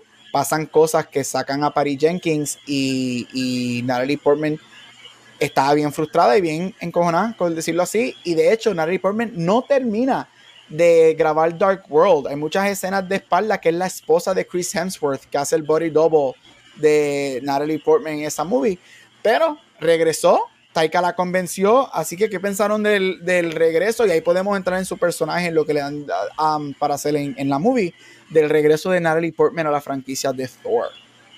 Mira, a mí, a mí me encanta ver a Natalie Portman, uh, no en Star Wars, pero fuera de Star Wars me gusta verla. Uh, su presencia on screen es algo tan, tan bonito. Y ella tiene algo, y mira, sí, se va a escuchar superficial, pero el físico de ella, ella tiene un aspecto físico que, ah, se ve que a mí me encanta verla. Y en esta película no fue lo contrario, me gustó mucho verla, especialmente como Mighty Thor uh, siempre I'm gonna root for the strong women. Y allá la enseñaron así tan poderosa. Todas las escenas de ella como Maritor me gustaron en cuanto a cómo se veía físicamente. Mm. Eh, eso me encantó. Uh, ¿Puedo aprovechar y decir lo que no me gustó de, de ella? Claro que sí. El story. Estamos aquí me encantó ella como Jane Foster. Me encantó verla de nuevo. Y lo que dije, físicamente mm, brutal. Que, o, sea, quiero un mini pop figure, pero que le pongan los músculos bien bellos de, de Maritor. Pero no me gustó cómo escribí o como el balance que hicieron, que no hicieron balance at all, entre ella como Thor, que te da cierto tono, ¿verdad? De, una actitud y cierta, ¿verdad? Manera de presentarse, versus ella como Jane Foster en Enferma que si tú quieres que yo me conecte con esta historia y que me dé pena lo que está sucediendo, no la pongas, don't water her down cuando está con Maritor, porque es como que aquí soy Maritor, pero lo de doctora se fue por la ventana porque yo soy bien tonta ahora. Cuando tenga el martillo en la mano, voy a ser la mujer más tonta del universo. Entonces, es como que, espera, solo le quita el hammer y pues vuelve a ser la doctora inteligente. Eh, seria, reservada. Yo sé que se supone que el Hammer, además de darle poder, le, da este confidence increíble, pero es que es que el, hecho de que she's dying en, real life y después lo, contra, lo contrastas con really silly comedy, no me funciona. Y eso para mí fue el problema. Fue como que me gusta de las dos maneras pero juntos no funciona. O, la hacías triste que se está muriendo y me das esa versión toda la película de que, mira, de verdad, eh, y le da una razón a Thor para mejorar el mundo o lo que sea, pero no la pongas tonta. Pero entonces tiene estas dos versiones que para mí no, no pegan. Y eso fue lo que me, me gustó de Natalie Portman en esta película, pero no, también lo que no me gustó, porque no pega lo que hicieron con estas dos versiones de ella. Mira, este, guacho, estás en mute. Ah, qué bueno que no haya dicho nada. Este, lo tengo. No sé si es el primero, pero tengo estos cómics de cómo sale ella. Tengo Ay, qué este, chula. Tengo este cuando compraba, cuando yo compraba cómics hace un par de años atrás. Ah, Hubo una línea que era de, de, Mighty Thor, por eso yo nunca, yo nunca la compré. Pero esto fue después de, si mal no me equivoco, de Original Sin, una historia que hubo en los. me gusta. De, que, básicamente era quien mató al Watcher. La de ah, Original Sin. Si no, si, no la, si no la has visto, yo, yo la tengo por ahí. Este, pero, pero ya, yeah, Um, sabiendo lo que Gabriel dijo ahora, a mí me sorprendió que ella volviera, porque yo la considero a ella como de estas personas que son como que high-end actresses, y eso no es algo malo, son de estas actresses que son, cuando hacen algo es como que wow, y pues que no, no son como que tan comercial, aunque ella salió en Star Wars y también es parte del MCU, pues yo no la considero a ella como una actriz comercial. Aparte de Star Wars en el MCU, yo me acuerdo de ella, pues Black Swan. Y Black Swan es una película muy, muy, muy wow, o The Professional, que tampoco no es una película tan comercial, es una película bien reconocida, pero son películas así como que súper comerciales. De ahí es que yo la conozco. So, cuando se pasó en ese día Comic Con, creo que fue del 2019, que fue el último que hubo, fue el último que hubo antes que se acabara el mundo, este, a mí me sorprendió. Me sorprendió porque e, era bien reciente en, los, en los cómics y que como que fueran adaptados tan rápido como que, ok, cool. Este, pero honestamente, como mencioné, sí me gustó cómo lo manejaron. Este, yo envié de Force ayer en el pre-show que, subí, que yo subí ahorita a Instagram y Facebook, eh, que, dura como 18 minutos. Este, hablamos un poquito de esto. Yo lo que mencioné fue que yo podía entender el, cómo, cómo, ella actuaba cuando era Mighty Thor, porque ella estaba como un niño en la tienda de dulces, ¿sabes? Como que viviendo esto, que ella llevaba años estudiando, que ella llevaba, este, era como que su profesión, era su todo, pues ella estaba en, en Narnia, por decirlo así, viviéndolo. So, a mí me, me, a mí me gustó cómo lo cómo manejaron el personaje. No sé si ustedes quisieran abundar más, más en eso, pero a mí me gustó. Mira, este, este, pues yo. Eh, Mira, Natalie Portman para mí fue uno de los saving graces de esta película en lo que ella hace con lo que le dan. Ella se ve espectacular. Yo creo que ella como Mighty Thor y en las escenas de pelea se vio espectacular. Me gustó mucho lo que ella trajo. Y ella me encanta como Jane Foster. Para mí una, para mí una de las escenas favoritas mías de ella es cuando ella está cogiendo la quimioterapia y le dice al nene, ah, yo escribí ese libro. Y coge, tú ves que eso es Jane Foster. Sí. Y Jane Foster es brillante, a mí me fascina. Yo en lo personal pienso para mí que esto es nuevamente un ejemplo que Marvel no sabe escribir mujeres, no saben escribir féminas. Oh, wow. Tú coges a una de las personas más brillantes también del MCU, de Marvel, del Marvel Comics, que es Dr. Jane Foster, she's a brilliant astrophysicist, y la convierte, I'm sorry, pero la convierte en una bumbling idiot buscando una catchphrase. Es como que, I'm sorry, no. Eso era algo cool. Sí, coolmente malo, porque tú estás reduciendo a que, ay, yo lo que quiero es una catchphrase para ser igual de cool que tú. Yo me quedo como que, ¿cómo carajo tú tienes esta mujer tan brillante, fucking kickass, haciendo eso? It's really stupid. Este, de verdad que para mí fue una decepción de la manera que la escribieron. Eh, y yo estoy con, con, con Mega. Para mí, el, el, y ya mismo en Top of Garbage hablo de eso pero de la manera que está escrita, el balance de comedia con la seriedad que para mí se merecía no funciona. y me estuvo raro y hablaré, ah, nice. Y hablaré de eso ahorita en el topic garbage, pero a mí ese balance, ella no, a mí no me gustó. Y Natalie Portman, ella no es comediante. O sea, she's a drama act, she's a serious actress. Los jokes que le dan a ella para decir 90% de didn't land. Y es porque ella no tiene un buen comedic delivery. Y eso no es malo. Ella lo intentó, ella lo intentó. Pues, y quedó mal. este, y no, no funciona. Ella no tiene un comedic delivery porque esa no es su actuación, eso no es lo que ella hace. Este, Sin embargo, como el, los jokes serios de ella a mí me gustan, porque el hecho de que I wrote that book y ese delivery estuvo bien bueno So, pero el, ellos trataron de hacerlo too much como Chris Hemsworth para hacer igual de comedic y no funcionó. So, yo estuve bien disappointed este, de la manera que escribieron el personaje de ella, for sure. A mí no me gustó mucho, este, no mucho, a mí no me gustó nada de la manera que escribieron este, el personaje de ella. Agree. No, mira, este, quería mencionarlo rápido, no hablarlo como tal, pero en Deathly Hallows Part 2 hacen lo mismo con Hermione y Ron. Ron ha sido, se lo han tenido que cargar toda la, todas estas ocho películas eh, y de momento en la última película, él es el que lo sabe todo y Hermione no sabe nada. Y ella está toda la película como que detrás de él y e impresionada por lo que yo vi esa misma dinámica aquí, que es más como que lo que dice Gabriel, que you have this really smart character and you water her down para que maybe se vea mejor el male counterpart. No sé cuál es la intención ahí, pero definitivamente lo veo. Ya, y a mí no funcionó. Este, pero vamos a entrar al. Me siento vale, ¿viste? Tengo el espíritu de vale. Vamos a entrar al top y garbage de esta película. Y después hay varias preguntas más. Y voy a comenzar yo. Mira, con los top. A mí, como dije, a mí me gustó mucho el performance. A mí me gustó lo que ella, lo que Natalie Portman hace con lo que le dan. Yo creo que ella se vio espectacular. Me gustó mucho como Thor, este, como Mighty Thor.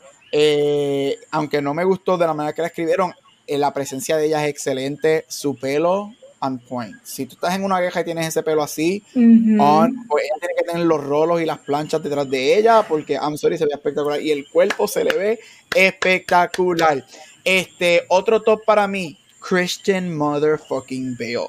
Christian Bale como Gore, usted tenga al punto de que es lo que sale en esta movie son como 18 minutos. Esta película se merecía más de él. Para mí, tú pudiste haber salvado esta película si tú tuvieras más de Gore. Él esto es lo que hace cuando tienes estos Oscar winning actors, que yo sé que Watcher eh, hace como una semana creo que lo mencionó, que por qué, qué pasa, estos actores que vienen más que like un one-off y después vuelven a hacer whatever. Él, lo que él trae, ese cold opening a mí me encantó. Me gustó mucho. Eh, eh, a mí me encantó todo lo que estaba, todo, lo, todo lo de él. Es que, su, su, es que Christian Bale está loco y Christian Bale se mete en esos roles y a mí me fascinó. Otra cosa de mis tops, a mí me encantó el Shadow Realm yo encontré que es una de las secuencias más bellas que Marvel ha hecho en cualquiera de sus películas. Es bien triste que el resto de los efectos visuales de la movie no caen igual que esos, pero de la manera que ellos jugaron con la luz, cuando había luz se, veía la, se veían los colores, este, ese Shadowrun a mí me fascinó. Yo diría que esas fueron... Ah, y por cuarto, a mí me gustaron las cabras. A mí me encantaron las cabras. Las cabras son bien... Este, yo, por lo menos yo, fue el único running gag que a mí no me molestó. A mí me gustó la primera vez y me gustó la número 75. Yo me las disfruté la cara, especialmente una de las únicas veces que todo el cine se rió cuando yo estaba fue cuando chocan con el planeta, las jodidas cabras, ahí todo el mundo todo el mundo lost Este, a mí me gustaron las cabras y, y, viene, eso viene de actually de mitología nórdica, así que las cabras son un big part de Nordic mythology, así que eso está cool. Garbage, todo lo demás esta película para mí, los efectos, sigue, Marvel sigue decayendo en efectos. Sé que hace dos o tres días salieron unos reportes de muchos encontronazos que están teniendo con las compañías de efectos visuales porque Marvel da unos deadlines que no funcionan y ponen mucha presión. Así que Marvel es el Amazon de los estudios de película, aparentemente. Este, yo, a, a mí me sorprendió que Taika escribiera una película que algo que él sabe hacer mucho es blend humor con seriousness. Si tú has visto Jojo Rabbit, qué más serio que el holocausto y el nazi y él maneja el blending de comedia en uno de los temas más serios de la historia y lo hace a perfección al punto de que él gana el Oscar por escribir ese guion. Y aquí tú no puedes manejar una comedia de comic books con temas medio serios, es como que no cuadra. Para mí una decepción la escritura de esta película, malísima. Este, y la dirección tampoco es la gran cosa. Este, no, no sé que, que aquí Taika se le fue la guagua bastante para mí. Yo creo que es su primer hit big miss este, de su carrera. I was very disappointed. Y por último, para, para lo que ustedes tienen, este, odié de la manera que Megan, lo que mencioné ahorita va con lo que voy a decir ahora, de que nosotros como maestros sabemos esta idea de storytelling y de character development. A mí me sorprendió mucho después que tú le das un arco para mí un arco tan poderoso a Thor en las últimas dos películas de Avengers, que para mí el arco de él en esas dos películas estuvo cabrosísimo.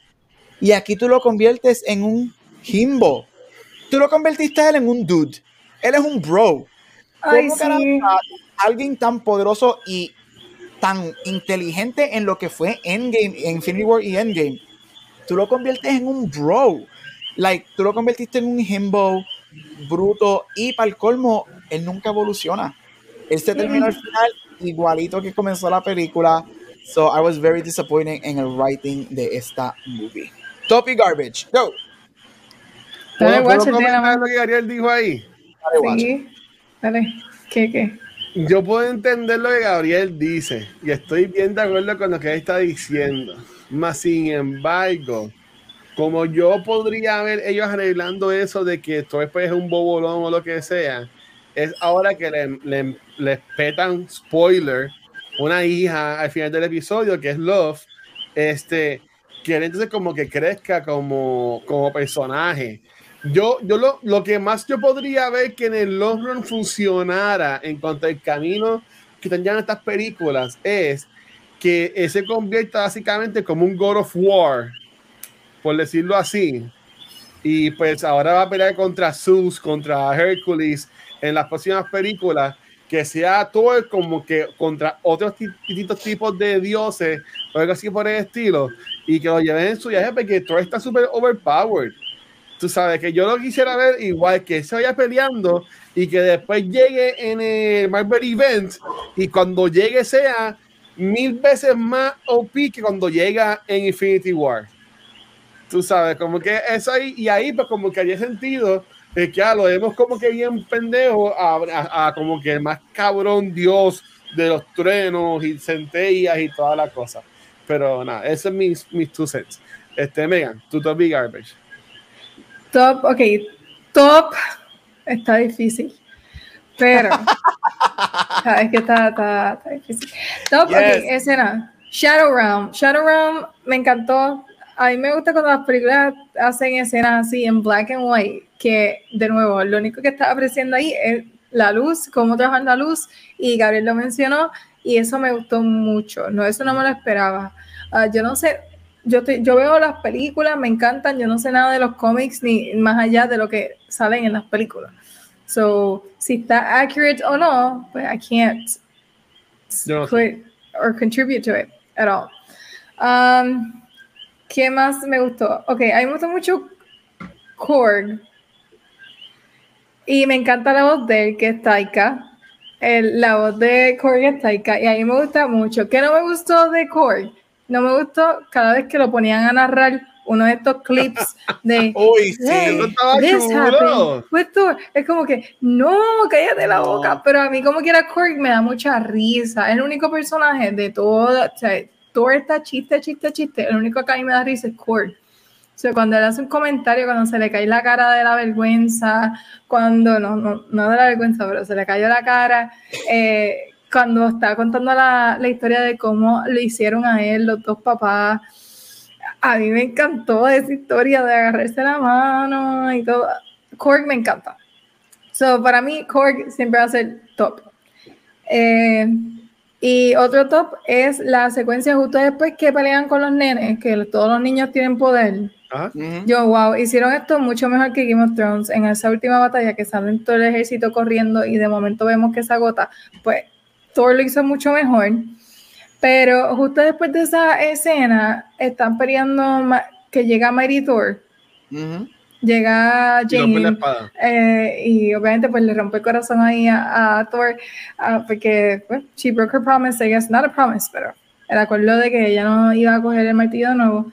Me encantó ese momento. Se veía, o sea, sabíamos que iba a pasar, pero como quiera, me encantó saber que ya llegó, and she's saving the day, y esa escena me gustó mucho, aunque súper predictable. Trash, Gabriel, I'm sorry, pero las cabras me sacaron por el techo, yo no. And giant goats. No quiero saber, yo mira, mi animal favorito son las... Wow. Yo amo las cabras, pero tantas cabras en, era como que el mismo sonido, no, no, es que tienen otro grito, es el mismo grito. 10 hacen en realidad. Quisiera verla de nuevo para contarla. Pero me sacaron por el, y Watcher también me está sacando por el techo con las cabras. Este, la cabra para mí fue trash. Melissa McCarthy con Matt Damon y horrible. esa escena, qué horrible, porque horrible. hicieron eso. Cuando eso salió, yo me tapé la cara y yo, porque esto no está pasando? Uh, that was trash. Eso de verdad lo deberían cortar por siempre. Pero eso, de, eso es trash, porque yo entiendo que eso es así por, por, por by design, que es así de malo.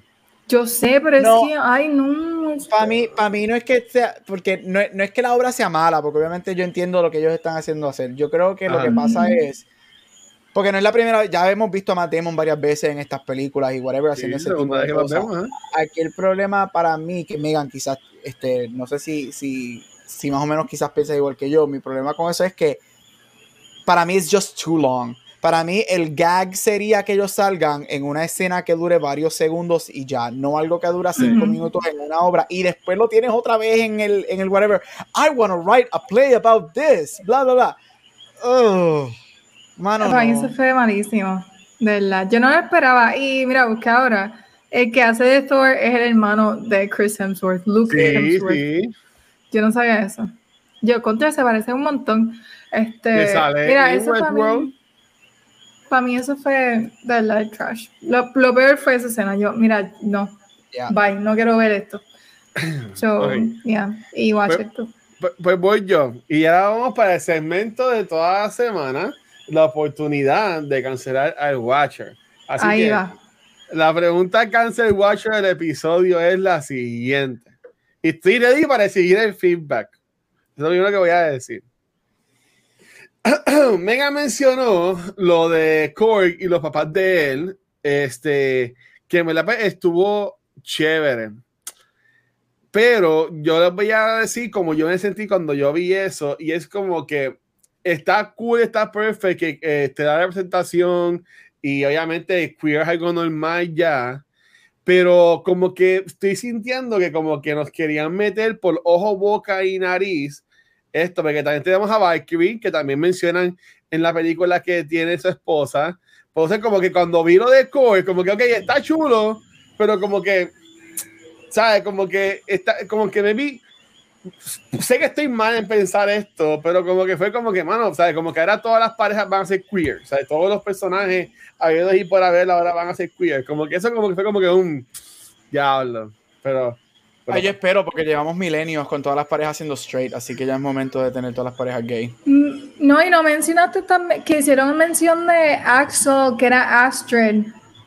exacto. Um, ese otro personaje. Mira, yo te eso para mí fue como que no lo entendí bien, pero con, con lo que estás diciendo, Watcher, y ustedes saben que yo en, en, cultura, yo soy number one queer inclusive, porque obviamente mi experiencia es lo que yo quiero ver y es momento de que los queers kill straight people.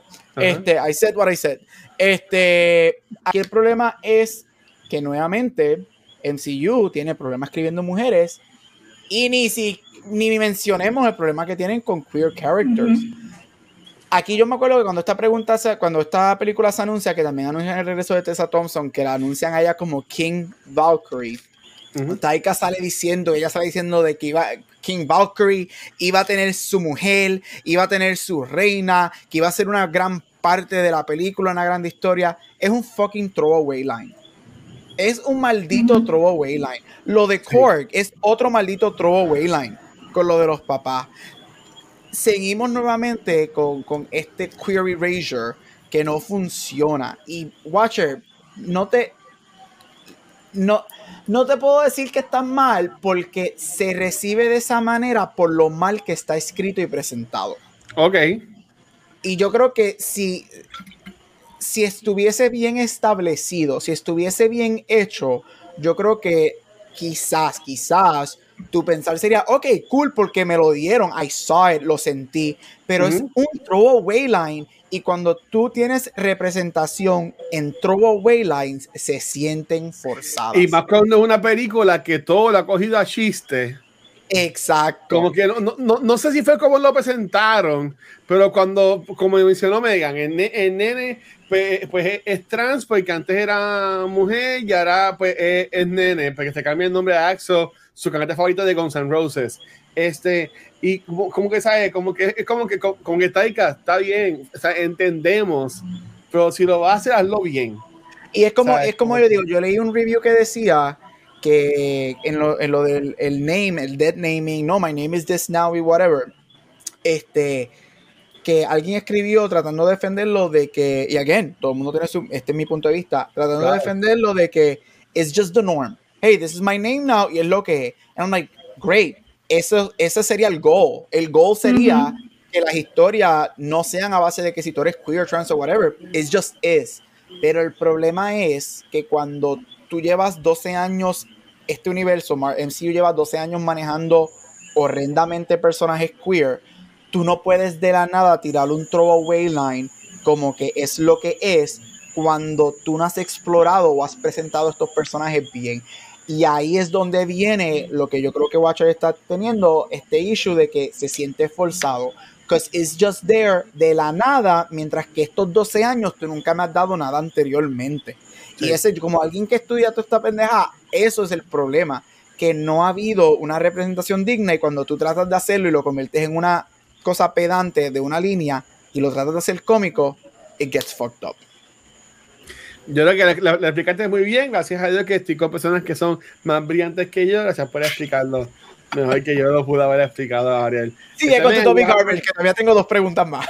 Mira, pero... pero... en cuanto a eso, es que, es que, lo quería, lo tenía ahí, y como yo sé que estoy en un viaje, o sea, como que no, no me quería olvidar de, ese, de esa pregunta que quería hacer. Pero déjame.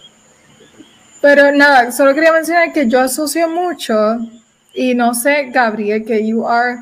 Uh, como que me lo entienda mejor, pero es que, ok, Taika Waititi en This Our Flag Means Death, que yo no la he visto como tal, no la he visto. completa, pero know que tiene queer characters um, en, la, en la serie y tiene actores también uh, que lo son. So, do you think that que White, uh, Taika, sorry, el nombre, Dios mío, un lengua, uh, do you think that he is y como que ya podemos esperar eso de cada vez que él haga algo va a haber representación being in your face.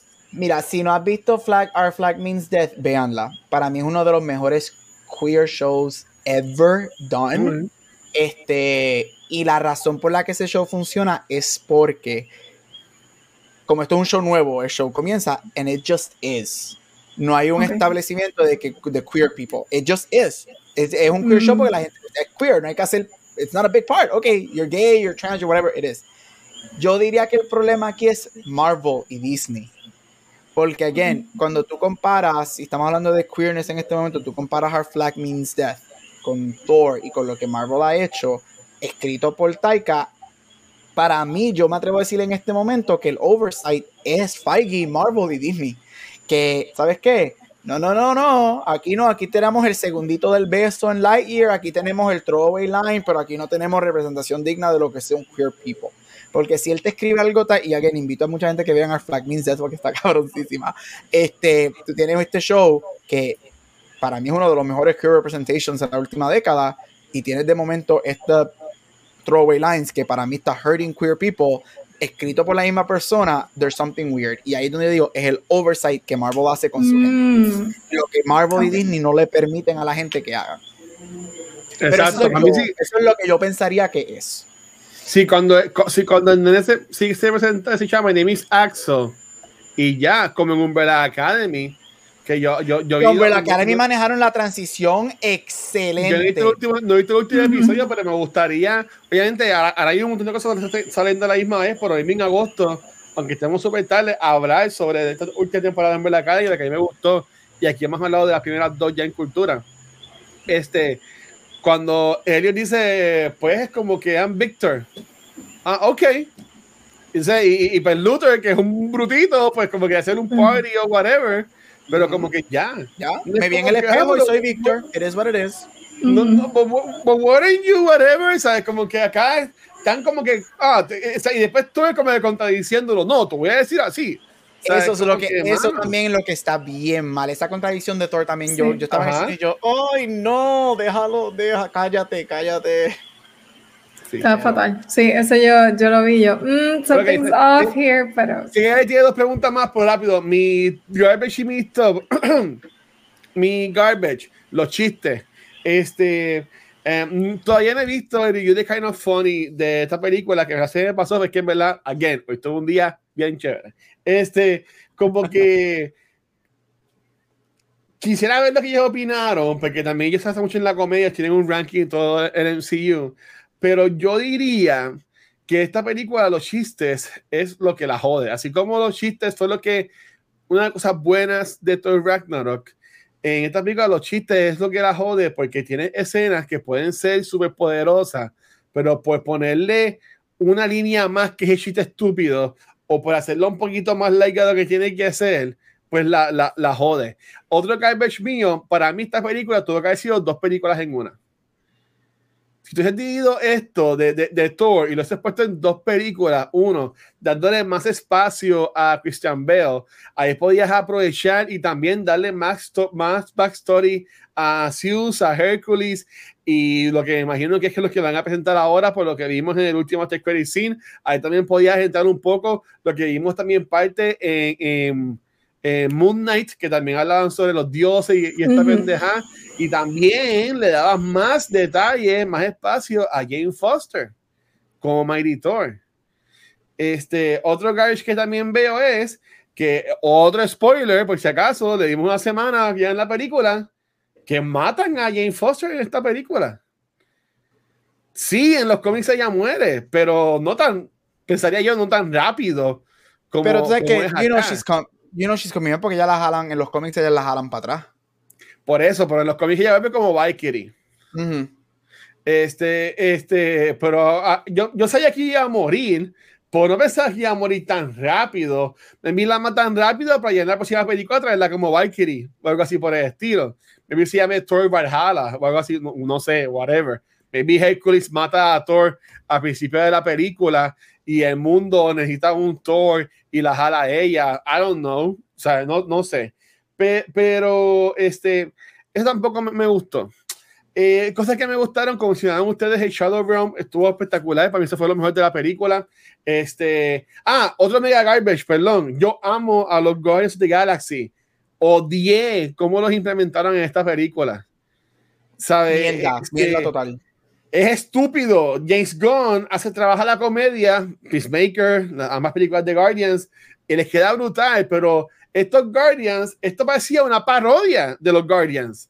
La misma Mantis, que está haciendo muecas bien feas, como de cuando van con las pistolas, oh, vamos a matar a los Ghosts, como si fuera una fucking obra de teatro. Tú sabes, como que yo lo vi así. Este, como implementan a los Guardians, no sé, no me encantó. Yo pensaba que iban a tener más, más porque, de nuevo, esta película yo primero la vi, primero lo vi como si esta película era como un Guardians 2.5, por decirlo así, okay. como estaban, como estaban atrasándole a James Gunn, la tercera, porque cancelaron a James Gunn y eso fue ese mismo año. Y decía, ah, pues maybe van a hacer Guardians 2.5, pero van a ponerle a Thor y lo van a poner en la historia y así pues se va a poder ver mejor. Pero pues tampoco pasó. Pues nada, eh, cosas buenas, me gustó la, lo, el Shadow Realm, eso me encantó. Este, cuando la escena de pelea al principio de en lo que es el New este Asgard. ¿Ah? New Asgard. Asgard, gracias. Iba a decir Baspar, no sé por qué. Baspar es el rey mago, ¿no? No sé. Este. Um, me gustó el principio. Después lo de, la, lo de cuando se llevan a los nenes no me gustó. Este, y again, me gustó mucho Christian Bell. Christian Bell me encantó cuando estaba en esa oscuridad que lo que tú veías eran los ojos solamente. Uh, y después le veía la cara completa. ¿Sabes? El tiro de luces quedó espectacular cómo, cómo lo manejaron, honestamente.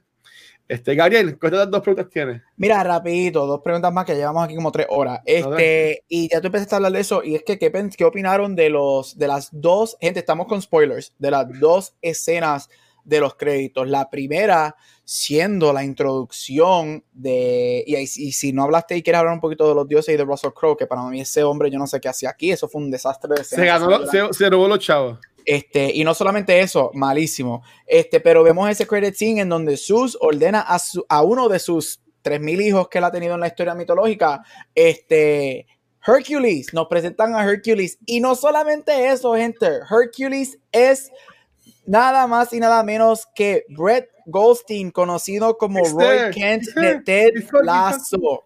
Este, so Ted Lasso, eh, tienes a, a Brett Goldstein como Hércules.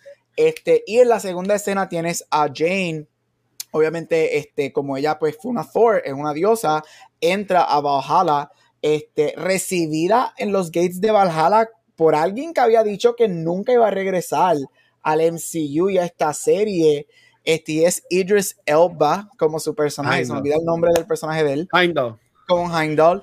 Este, y este, voy rapidito. Mira, vamos con lo de James rapidito para mí. Gente, esto Marvel, tú sabes que si ellos presentaron esa escena en Valhalla, ellos los dos van a regresar, ellos no están muertos.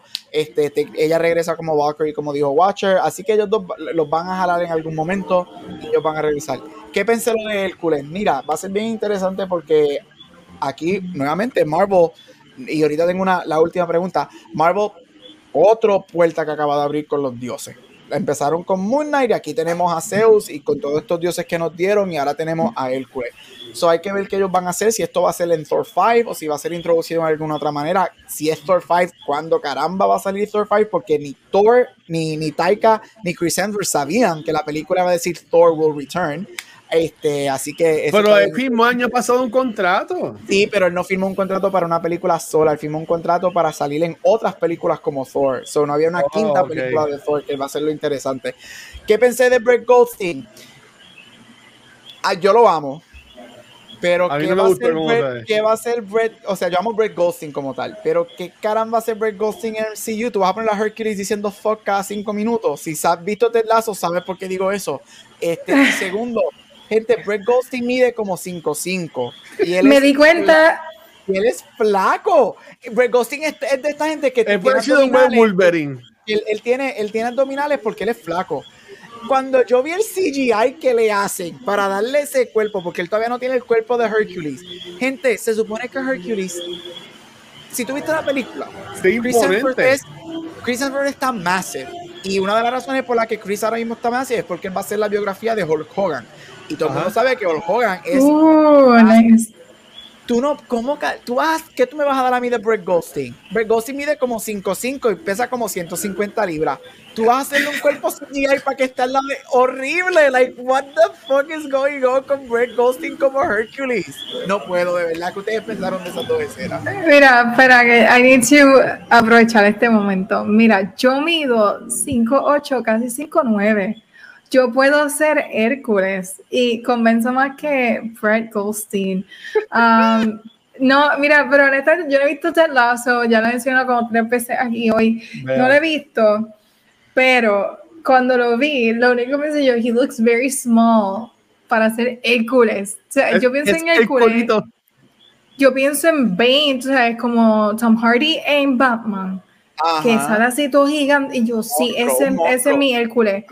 Pero este Hércules, este es como que Dionysus or something. Se ve bien chiquito y como que delicadito y no me convence. Al menos que sea. Brett Ghosting, Brett Ghosting mide 5'9 y Chris Hemsworth 6'4. ¿Cómo caramba tú vas a poner estos dos hombres como dioses peleando uno al lado del otro?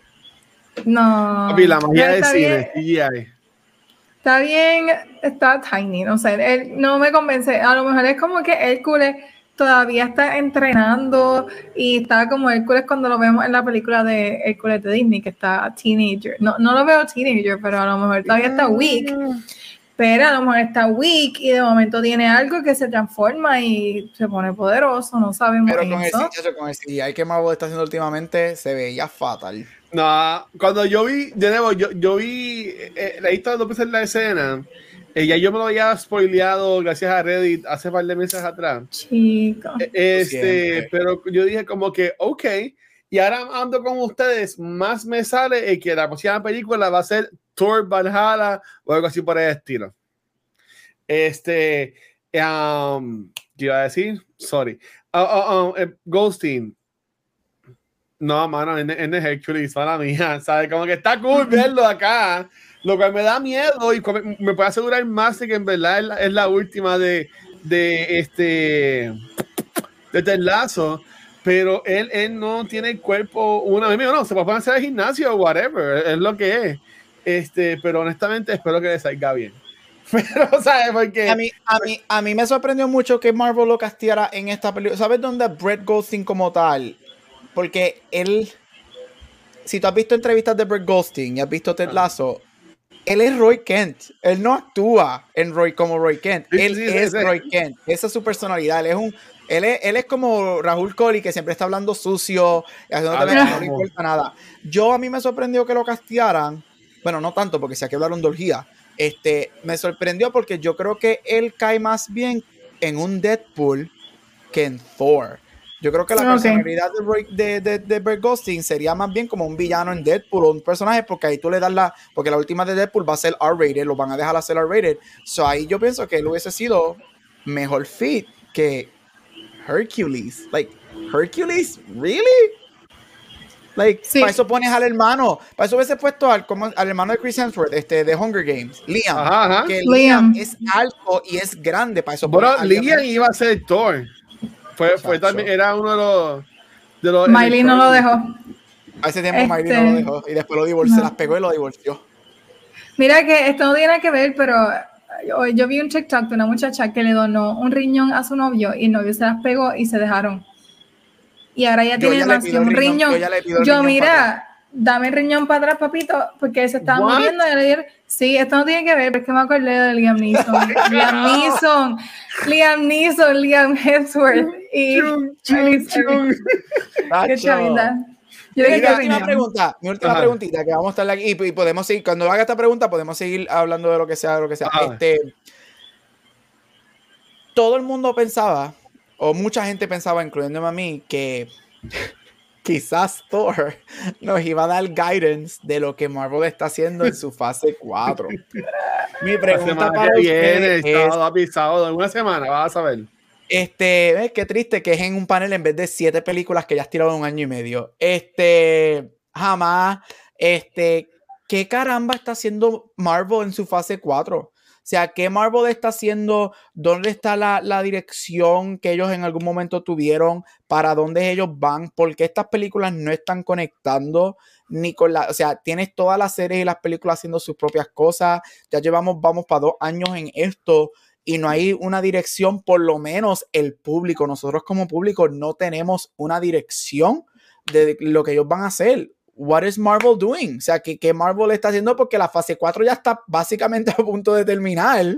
Ha sido la más larga. Ha sido la más larga y lo que tiene ya está a punto de terminar y todavía no sabemos nada.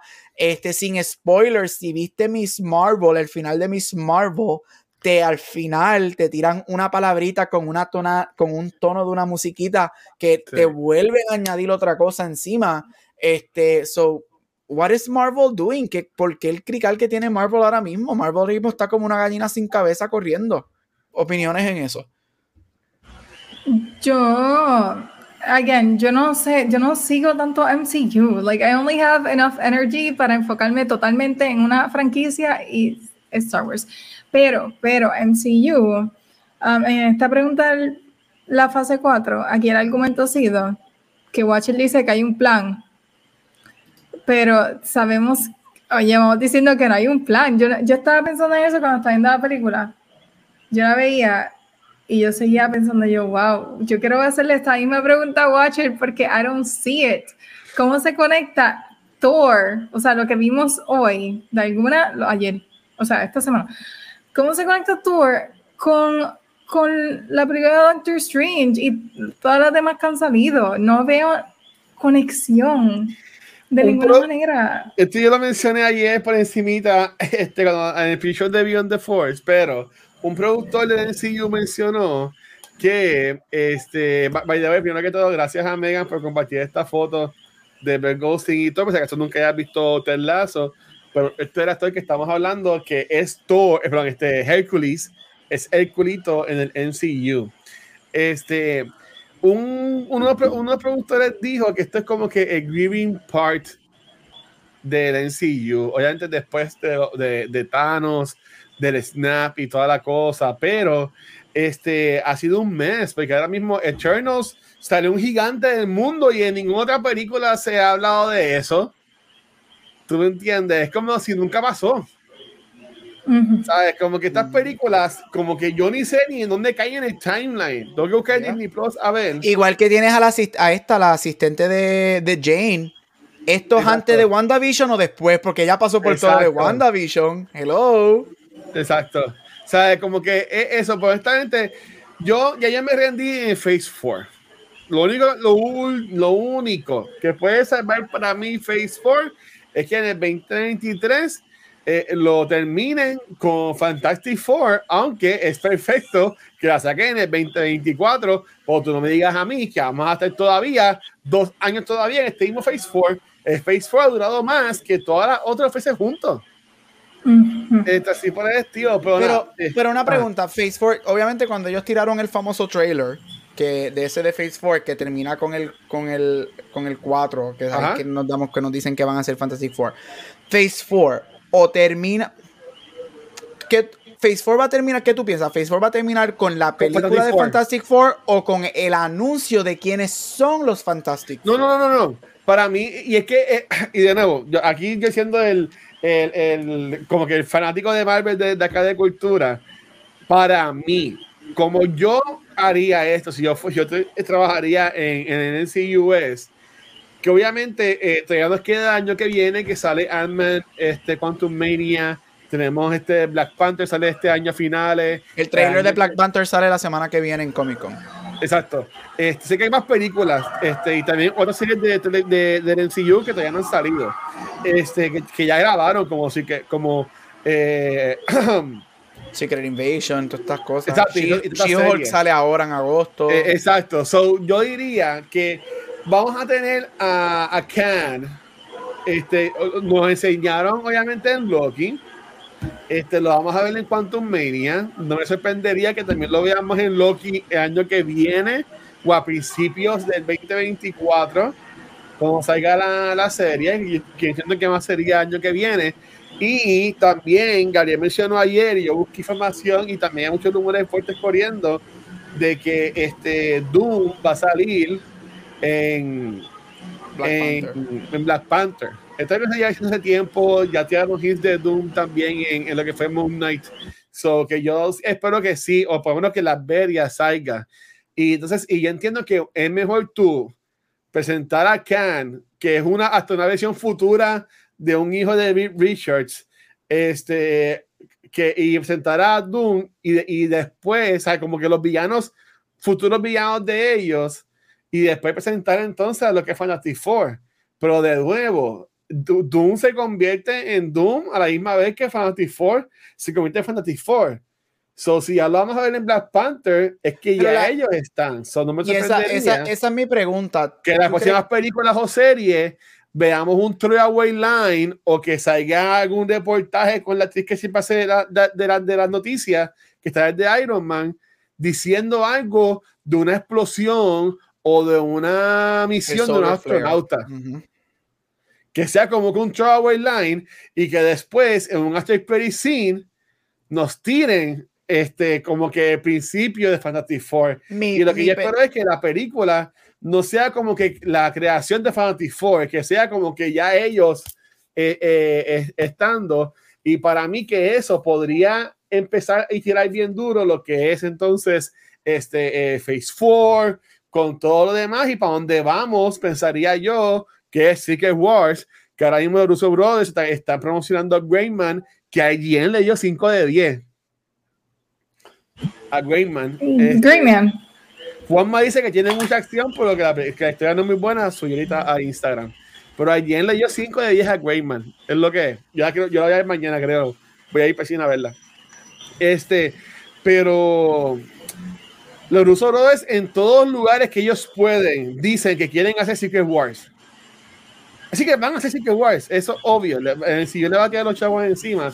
Y Ryan Reynolds en una entrevista mencionó, porque siempre estaban diciendo que iba a ser Nova, como que, ah, que si Nova, Nova, no, dijo, no, pero me gustaría ser Ghost Rider. Y Ghost Rider es un, es un personaje que también se lleva diciendo mucho, ya, ya que tenemos a Jon Snow con la espada que se ata a Blade, y Blade entonces se ata a los Midnight Suns, que ahí están diciendo que va a salir de nuevo lo que es este Ghost Rider, que no te sorprendas que también la semana que viene nos tiren un par de anuncios. Yo sí lo que espero el sábado es que nos anuncien quiénes son los Fantastic Four este, y sigan dando más teasers, porque ya, ya hasta Blake creo que ahí empiezan a grabar. So, me tienes que agradecer que es hasta el 2030, lo que yo debo esperar, por ejemplo, en el MCU. Y más cuando Sí, ya un tenemos montón. 2023, ahora a final de año. So, yo entiendo que este es el momento del MCU, decir, ok, whatever, pero esto es lo que viene. Y venimos, o sea, que se lo saquen, lo pongan en la mesa y digan, por si acaso, somos el MCU y se los había olvidado, o sea, just in case. Es lo que espero yo que haga. Yo espero que. Yo, yo no quiero ver Origin Story. Yo quiero ver ya que nos los den. Pero a mí mi preocupación grande como fan de los cómics es que basado en lo que hicieron con Miss Marvel en el final, ayer, sin ir en mucho spoiler, ¿Tiraron? es que, ok, so ayer en Miss Marvel. Ahí te molesta, Megan. Ah, Yo, yo quiero verla, eh. Espera, me lo quito, me lo quito. Ok, Ya yo, te hago, yo te hago una seña, yo te hago una seña. So, el, el, ayer en Miss Marvel, este, la termina el mejor amigo de Miss Marvel diciéndole, ah, mira, yo vi algo mientras estaba examinando tu sangre y whatever, que tus genes son diferentes, it's some sort of mutation. Y cuando él dice la palabra mutation, este, tenemos, el theme. Ajá, tenemos el theme de na na na na na, na, de los X-Men de los 90 y obviamente este sabemos que pues boom ya la van a convertir en una mutante mi problema es que primero que ella era una Inhuman no la van a hacer Inhuman fine that's okay cool mi problema sería que ahora cojan a los Fantastic Four y cojan a, a Monica Rambo y toda esta gente porque el, cuando Miss Marvel coge con el flare whatever que ahora todo el mundo que coja un flare es un mutante y que entonces pongan a los Fantastic Four como mutantes, que cojan a Mónica, a toda esta gente como mutantes, porque basado en el final de ayer de Miss Marvel, pues ella es una mutante, porque él se lo dice. Marvel. No, ahí no salía Y es como que y em- ese es mi issue, que, que ahora todo el mundo es mutante y whatever. So no sé qué vaya a hacer. Este, ya Megan. Este, so hay que ver qué, qué va a pasar con eso, pero yo no quiero un origin story de, de X-Men, yo no quiero un origin story de Fantastic Four, ya hemos tenido décadas de esos origin stories, sabemos que ya, ok, fine, ya créalo, que las películas empiecen con ellos ahí y que aparezcan, que ya esté todo formado, porque si tú honestamente, me, personalmente, tú me vuelves a dar Origin Stories, si estás alargando esto esta pendeja por año, ¿para qué? Si yo sé ya los Origin Stories, ya, no, ya todo el mundo conoce cómo sale esta gente, mételos en la acción. Desde ahora, para mí, ahora mismo, Marvel está en el piso. Ha sido un fracaso. Este Phase 4 ha sido un está en fracaso su, en total. su lowest point ahora mismo. O sea, esto está peor, para mí esto está peor que Phase 2, que para mucha gente es lo más flojito de, de Marvel. Y honestamente, very disappointed. Este, y Marvel está como gallina sin cabeza cogiendo como loco. Sí, no, y, y, y- de acuerdo, pero por lo menos en Phase 2 teníamos el, el, el, el- lo que estaban creando los Infinity Stones y los uh sí me importaban algo. Pero yo te diría que no sorprendería que el sábado anuncien, ah, y viene X-Men y Me- James McAvoy y Michael Fassbender vuelven. Porque Michael Los rumores, Fassbender, lo que yo he ¿qué- leído, lo hecho? que, lo que yo he leído en Reddit es que ellos quieren a Fassbender, a McAvoy y a Jennifer Lawrence de regreso en esos tres personajes. ¿Sabes? Porque, ¿qué, ¿qué ha hecho Fassbender? Para mí que Fassbender está cogiendo una vacacioncita. Ah, no, él está, él está siendo eh, nominado a los Oscars cajatos. Él está bien, he's fine. Películas buenas. Ah, porque no, no he visto, hace tiempo no veo algo de él. Y Yo decía, pues, él está chiviando porque él viene para el CU y se va de cabeza. So, no, me- no me sorprendería eso. Y los rumores son que a quien ellos, el front, según los dark webs de Reddit, que el que Krasinski no es el frontrunner para Reed. Richards, el de You, Penn Badgley, Y Gossip vi, la- vi una Girl. foto hoy de Boss Logic y ya lo quiero que sea él. Ya, dicen que el frontrunner que MCU quiere es Penn Badgley de Gossip Girl y de You para Reed Richards en Fantastic Four. Mira, me gusta más. Me gusta más. Estoy imaginándomelo.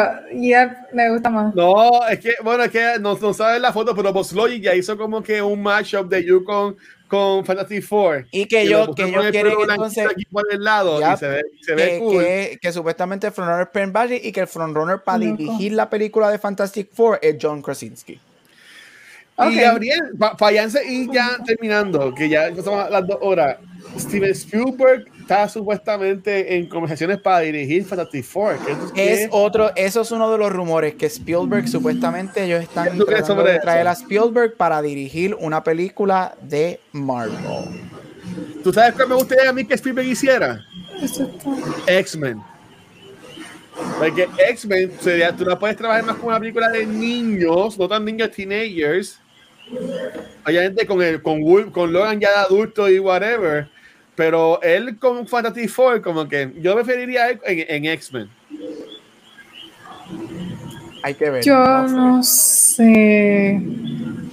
Porque es que no sé. I mean, con esto de los creatures, no creatures, Dios mío, ellos no son creatures, son mutantes. Los mutantes y las habilidades, I feel like he could do a lot con eso y los efectos y demás. Pero storytelling a veces él no es el mejor. no Bueno, sé. yo creo que tú lo puedes poner a él como director, pero no escribir el guion. Ok, ahí sí, eso Ay, voy. si tienes un, que, si es otro screenwriter, porque Spielberg, yo, déjame ver, estoy pensando qué se acerca, ok, si vamos a decir que que Fantastic Four, X-Men, Spielberg obviamente tiene Minority Report, War of the Worlds, este, Ready Player One, Artificial Intelligence, E.T., Pues esas son sus películas sci-fi, space, whatever, ¿verdad? So, él, él, de que él puede hacer algo así, yes, es Spielberg, Spielberg puede hacer lo que le dé las fucking ganas, todo el mundo sabe que Spielberg hace lo que sea.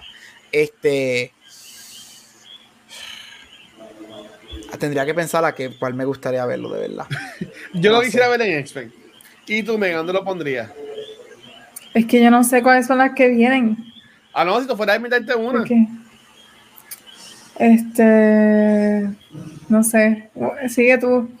Yo diría, ok, Estoy yo diría, yo diría X-Men si traes a Fassbender, McAvoy y Lawrence. Porque Spielberg trabaja excelentemente bien con Academy Award winning, con actors de calidad. Y esos tres son actores de calidad nominados al Oscar, ganadores de Oscar. si Yo creo tienes a Mystique, ya ella está muy viejita. Jennifer Jennifer Lawrence lo que tiene son 32 años. Pero si vas a hacer los X-Men, este, tienen que ser nuevos, Gabriel, tienen que ser teenagers, porque si no, ¿cómo vas a justificar que los X-Men, que la escuela de Xavier existe y no se habían mezclado en todas las otras peleas? Los Eternals eh, existían y no se metieron en ninguna pelea. Intervinieron. No, pero eso ya lo explicaron. Pues igual que X-Men lo pueden explicar también. Lo pueden hacer. Mira. Yo, yo haría los grandes, los X-Men, gran- los poderosos adultos. Y entonces todos estos throwaway. Y salieron de la nada. Se Sí. la vieron y, y nacieron y están grandes. Claro, ya. igual que los Eternals. Hello, es, es- ¿sabes? Watch, I'm sorry. ¿Sabes quién creo sacrificar? Marvel mismo, porque no metieron a Eternals en ningún lado y de momento, ¡ay! Es que nos instruyeron que no nos metieran. Pues, la- ¿sabes qué? Vamos a usar lo mismo que dijo, ah, Professor X dijo que no nos metiéramos. Boom, ya se acabó. Usaron el mismo reglaje. Es culpa de Marvel. I'm sorry, es culpa de Marvel por estar en ese critical Eso sería mega lazy writing si lo hacen. Marvel haciendo lazy writing. Never. Nunca. En ninguna película. Mira, ¿qué piensan sobre Taika Waititi y su posible eh, que se quede con Thor? ¿Te gustaría que se Thor 5 se quede con Taika o quisieras ver a Kenneth Branagh o alguien más trabajando la serie de Thor? Mira, yo espero, yo espero que ese Thor will return sea como que will return in somebody else's movie y que no sea otra película de Thor. Porque una quinta película, eso está demasiado. Pero mira, creo que sería, vamos a decir, darle un trilogy de, de Thor y ya, que tenga las tres películas y ya. Porque si tú las quitas, ya hay cierto tono a las películas, que si se supone que se conecte y tú me das a otra persona dirigiéndola, yo creo que, que no va a pegar. No sé, como que Que si quieres mantener esa línea de esta película, va a pasar lo mismo que pasó entre Ryan Johnson y... Se me olvidó el nombre del otro loco. Sí, J.J. Abrams. este, Abrams. Adams. Siento que no van a hablar el mismo lenguaje. Sí, yo puedo ver eso. Yo diría mi counter para eso. Yo, yo quiero Taika todavía. Yo pienso que, o sea, para mí, como yo digo, todo, todo directo. O sea, Coppola, Scorsese, Spielberg, todo el mundo tiene un miss. Este para mí, como fan de Taika, este para mí es el primer miss de él. Este, so, yo lo, yo, yo estoy willing a que, ok, regresa. La diferencia de que si traes otra persona o whatever, que pueda haber un disjointment entre películas, es que yo creo que la diferencia de Star Wars es que that was that was a story. Like, eso es una historia que, que iba, era la continuidad, mientras que aquí en Thor son diferentes historias cada movie. So, no, no, no veo que, que hay una continuidad que quizás se afecte si cambias eso. Este, ya, pero yo deja a Taika, yo no tengo problema. Ojalá, if he does return, que la historia es que cuando yo estaba en el premiere y ven que Thor will return, Taika y Chris estaban al lado del uno y otro y se miraron y, y se dijeron, oh, we're coming back para una quinta. Ok, no lo sabíamos porque Chris está filmado, pero para hacer cambios de Thor en otras películas, no para hacer una quinta. Eso va a ser interesante. Ya, déjalo. Yo creo que si, si hay un reassessment y nos vuelve a dar un Ragnarok, I'm fine. Yo estoy dispuesto, déjalo a otra parte. Este es tu primer mes. Sure, come back for, a- for una quinta. Pero estoy con Megan. Does Thor deserve a fifth movie. Like, eh, Thor es el personaje que, que es una quinta movie. Eh. Bueno, es quien nos queda de los Avengers activo. A veces, ¿quién es que dice? Kyle- ¿Quién es que dice? Kylo Ren fue el que lo dijo en Star Wars. Let the past go. A ti que te gusta tanto esa película. Ahí está, let it go. Sí, Déjalo a pero él. a- ahora mismo es quien, es quien queda. Y va a ser bien weird verlo a él. Pero Doctor Strange, con- Doctor- todavía está Strange y Spidey por ahí cogiendo. ellos, no- ellos son Avengers 2.0. No, ellos no son Avengers Avengers. Ah, Ellos no son. Avengers Assemble. Discrimen, pues que traiga. Aquella, aquella la tiraron por la montaña, la otra yo no sé qué, chach. No sé, tranquilo, que ahora viene Leticia Wright como, como, como la. Don't get me started. Do not get me started. Por ahí, Corillo, como diría Vanesti. Corillo, ¿recomiendan esta película? No, No. no. ¡Oh! No, Yo la recomiendo. Yo digo- la razón, voy a decir, yo nunca doy razón. La razón por la que digo que no es porque esta película no añade nada al mundo de Marvel. So tú puedes literalmente continuar viendo todo y no te vas a perder porque esto no añadió absolutamente nada. Wow. ¿Estás de acuerdo con eso, Megan? Sí, eh, a mí no me gustan las comedias, so I guess eso.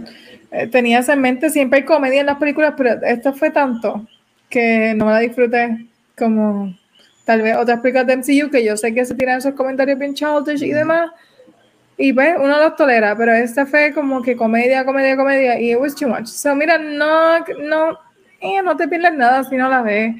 Eh, eventualmente si se conecta algo, vamos a ver si se conecta algo como de acuerdo a tu plan imaginario Watcher. Pero si se conecta algo, pues mira, la ven, pero first instance, alguien me preguntó, yo decir, mira, no, no la vea, por favor, ve cualquier otra cosa. Pero sí tengo una pregunta adicional a tu pregunta. Ajá. Y es que quiero que hagan un, un rating entre esta película, Eternals y Morbius. ¿En cuál ponen de, de mejor a peor? Ya es fácil. Esta esta primera, después Eternals y Morbius en el fundillo de Eternals. Y Gabriel. Eh, de Ah. peor, de mala, de desastre a abhorrent. Este, Thor número uno, Eternals número dos y Morbius número tres. El mismo Ok, ranking ok, de, de. Watcher. Sí, está bien, ¿Y diría lo mismo. Megan? Igual. Ah, ya, ya, ya, yo estaba asustado. Sí. Espérate. ¿Sabes? Que viniera me- Megan y diría, It's Turbine Time. O algo así por el Wow. Esa mierda. La cabra, la cabra, activa las cabras. Ay, vale, ay, verdad, es que no- como dijiste que te enfogonaran, pues no, la de- las dejé de tirar para que no te enfogonaran. Pero vamos aquí, mira, te que And Oh, God.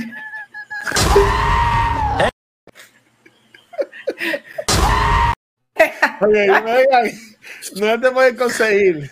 Ahí me pueden encontrar en Instagram como Megan Lux, que está ahí, y en Twitter y TikTok como Egg Skywalker. Ok. Gabriel, ¿dónde te siguen a ti, Gabriel? A mí me puedes seguir en todos social media como Gabucho Graham. Mira, y a las caras donde las consiguen. En tu casa. Gabucho Graham. ¡Ay, Dios mío! Mira, a mí me consiguen como eh, Watcher en cualquier red social y a Cultura Secuencial nos consiguen en cualquier proveedor de podcast de estas redes sociales. Este, ya no vamos a estar en el Facebook del Comic Con porque ya Facebook eliminó lo que es el formato premiere de los videos. So, vamos a ver ahora cómo hacemos también para seguir este, pues, publicando nuestro contenido también en la página de ellos. So, vamos a ver cómo nos inventamos. Eh, también nos pueden ver en nuestro canal de YouTube, pero donde único nos pueden ver en vivo es acá en Twitch, donde ya esta semana grabamos dos podcasts. Ayer grabamos el episodio de Fanboys, que estuvo súper cool y ha cogido un cojón de downloads. Yo es que yo te lo dije, aquí nosotros te lo dijimos película que, a mucha gente le gusta. Nosotros te lo dijimos que Fanboys está cabrón. de downloads el, el episodio. Mira, Megan, él no nos escucha, ¿viste? Megan no nos hace caso. No nos Igual cree. que yo ayer no estaba escuchándolo y él hablando de Harrison Ford y yo ahí. Nada, mira, no, por en, por en verdad, ¿sabes? Es que Beyond the Voice siempre coge muchos downloads, pero en verdad que ha cogido, para ser el primer día, en verdad que está por encima de los demás, de los demás downloads. Este, y también pues hoy ya grabamos el episodio acá, número 215 de Cultura Secuencial, en el que conversamos sobre Thor, Love and Thunder. Ya la semana que viene, este, ya mencionamos que el miércoles regresamos otra vez con Beyond the Force. ¿Cómo es que se llama el documental, Gabriel? Um, Star Empire Wars of Empire Dreams. of Dreams. Ah, pues eso es lo que viene la semana que viene en Beyond the Force. Mira, que Popo compró la película después de escuchar podcast ayer. Wow. Este, Nice. Y en cuanto a cultura, vamos a hablar un poco tarde, pero es con cosas que están saliendo sobre la tercera temporada de The Boys. Así Uy. que ya tiene rewatch, que la- esta sería básicamente como la segunda, la segunda casi tercera vez que había de completa esta temporada. Para mí es de lo mejor que hay este año en pop culture. Así que por ahí viene The Boys Season 3, viene Nope, viene Bullet Train, viene The Grey Man, Paper Girls y un par de cosas más. Así que contenido de más. Este, y pues, Gabriel, despide esto. Y hasta aquí otro episodio de Cultura Secuencial. Nos vemos la semana que viene. Este, ¿cómo es que, cómo es que dice? Y nos envían muchos besitos. Mua. Vane, we miss you. I, I was Vane for, for, for una hora y media. Una hora y media. Chequeado, mi gente, gracias.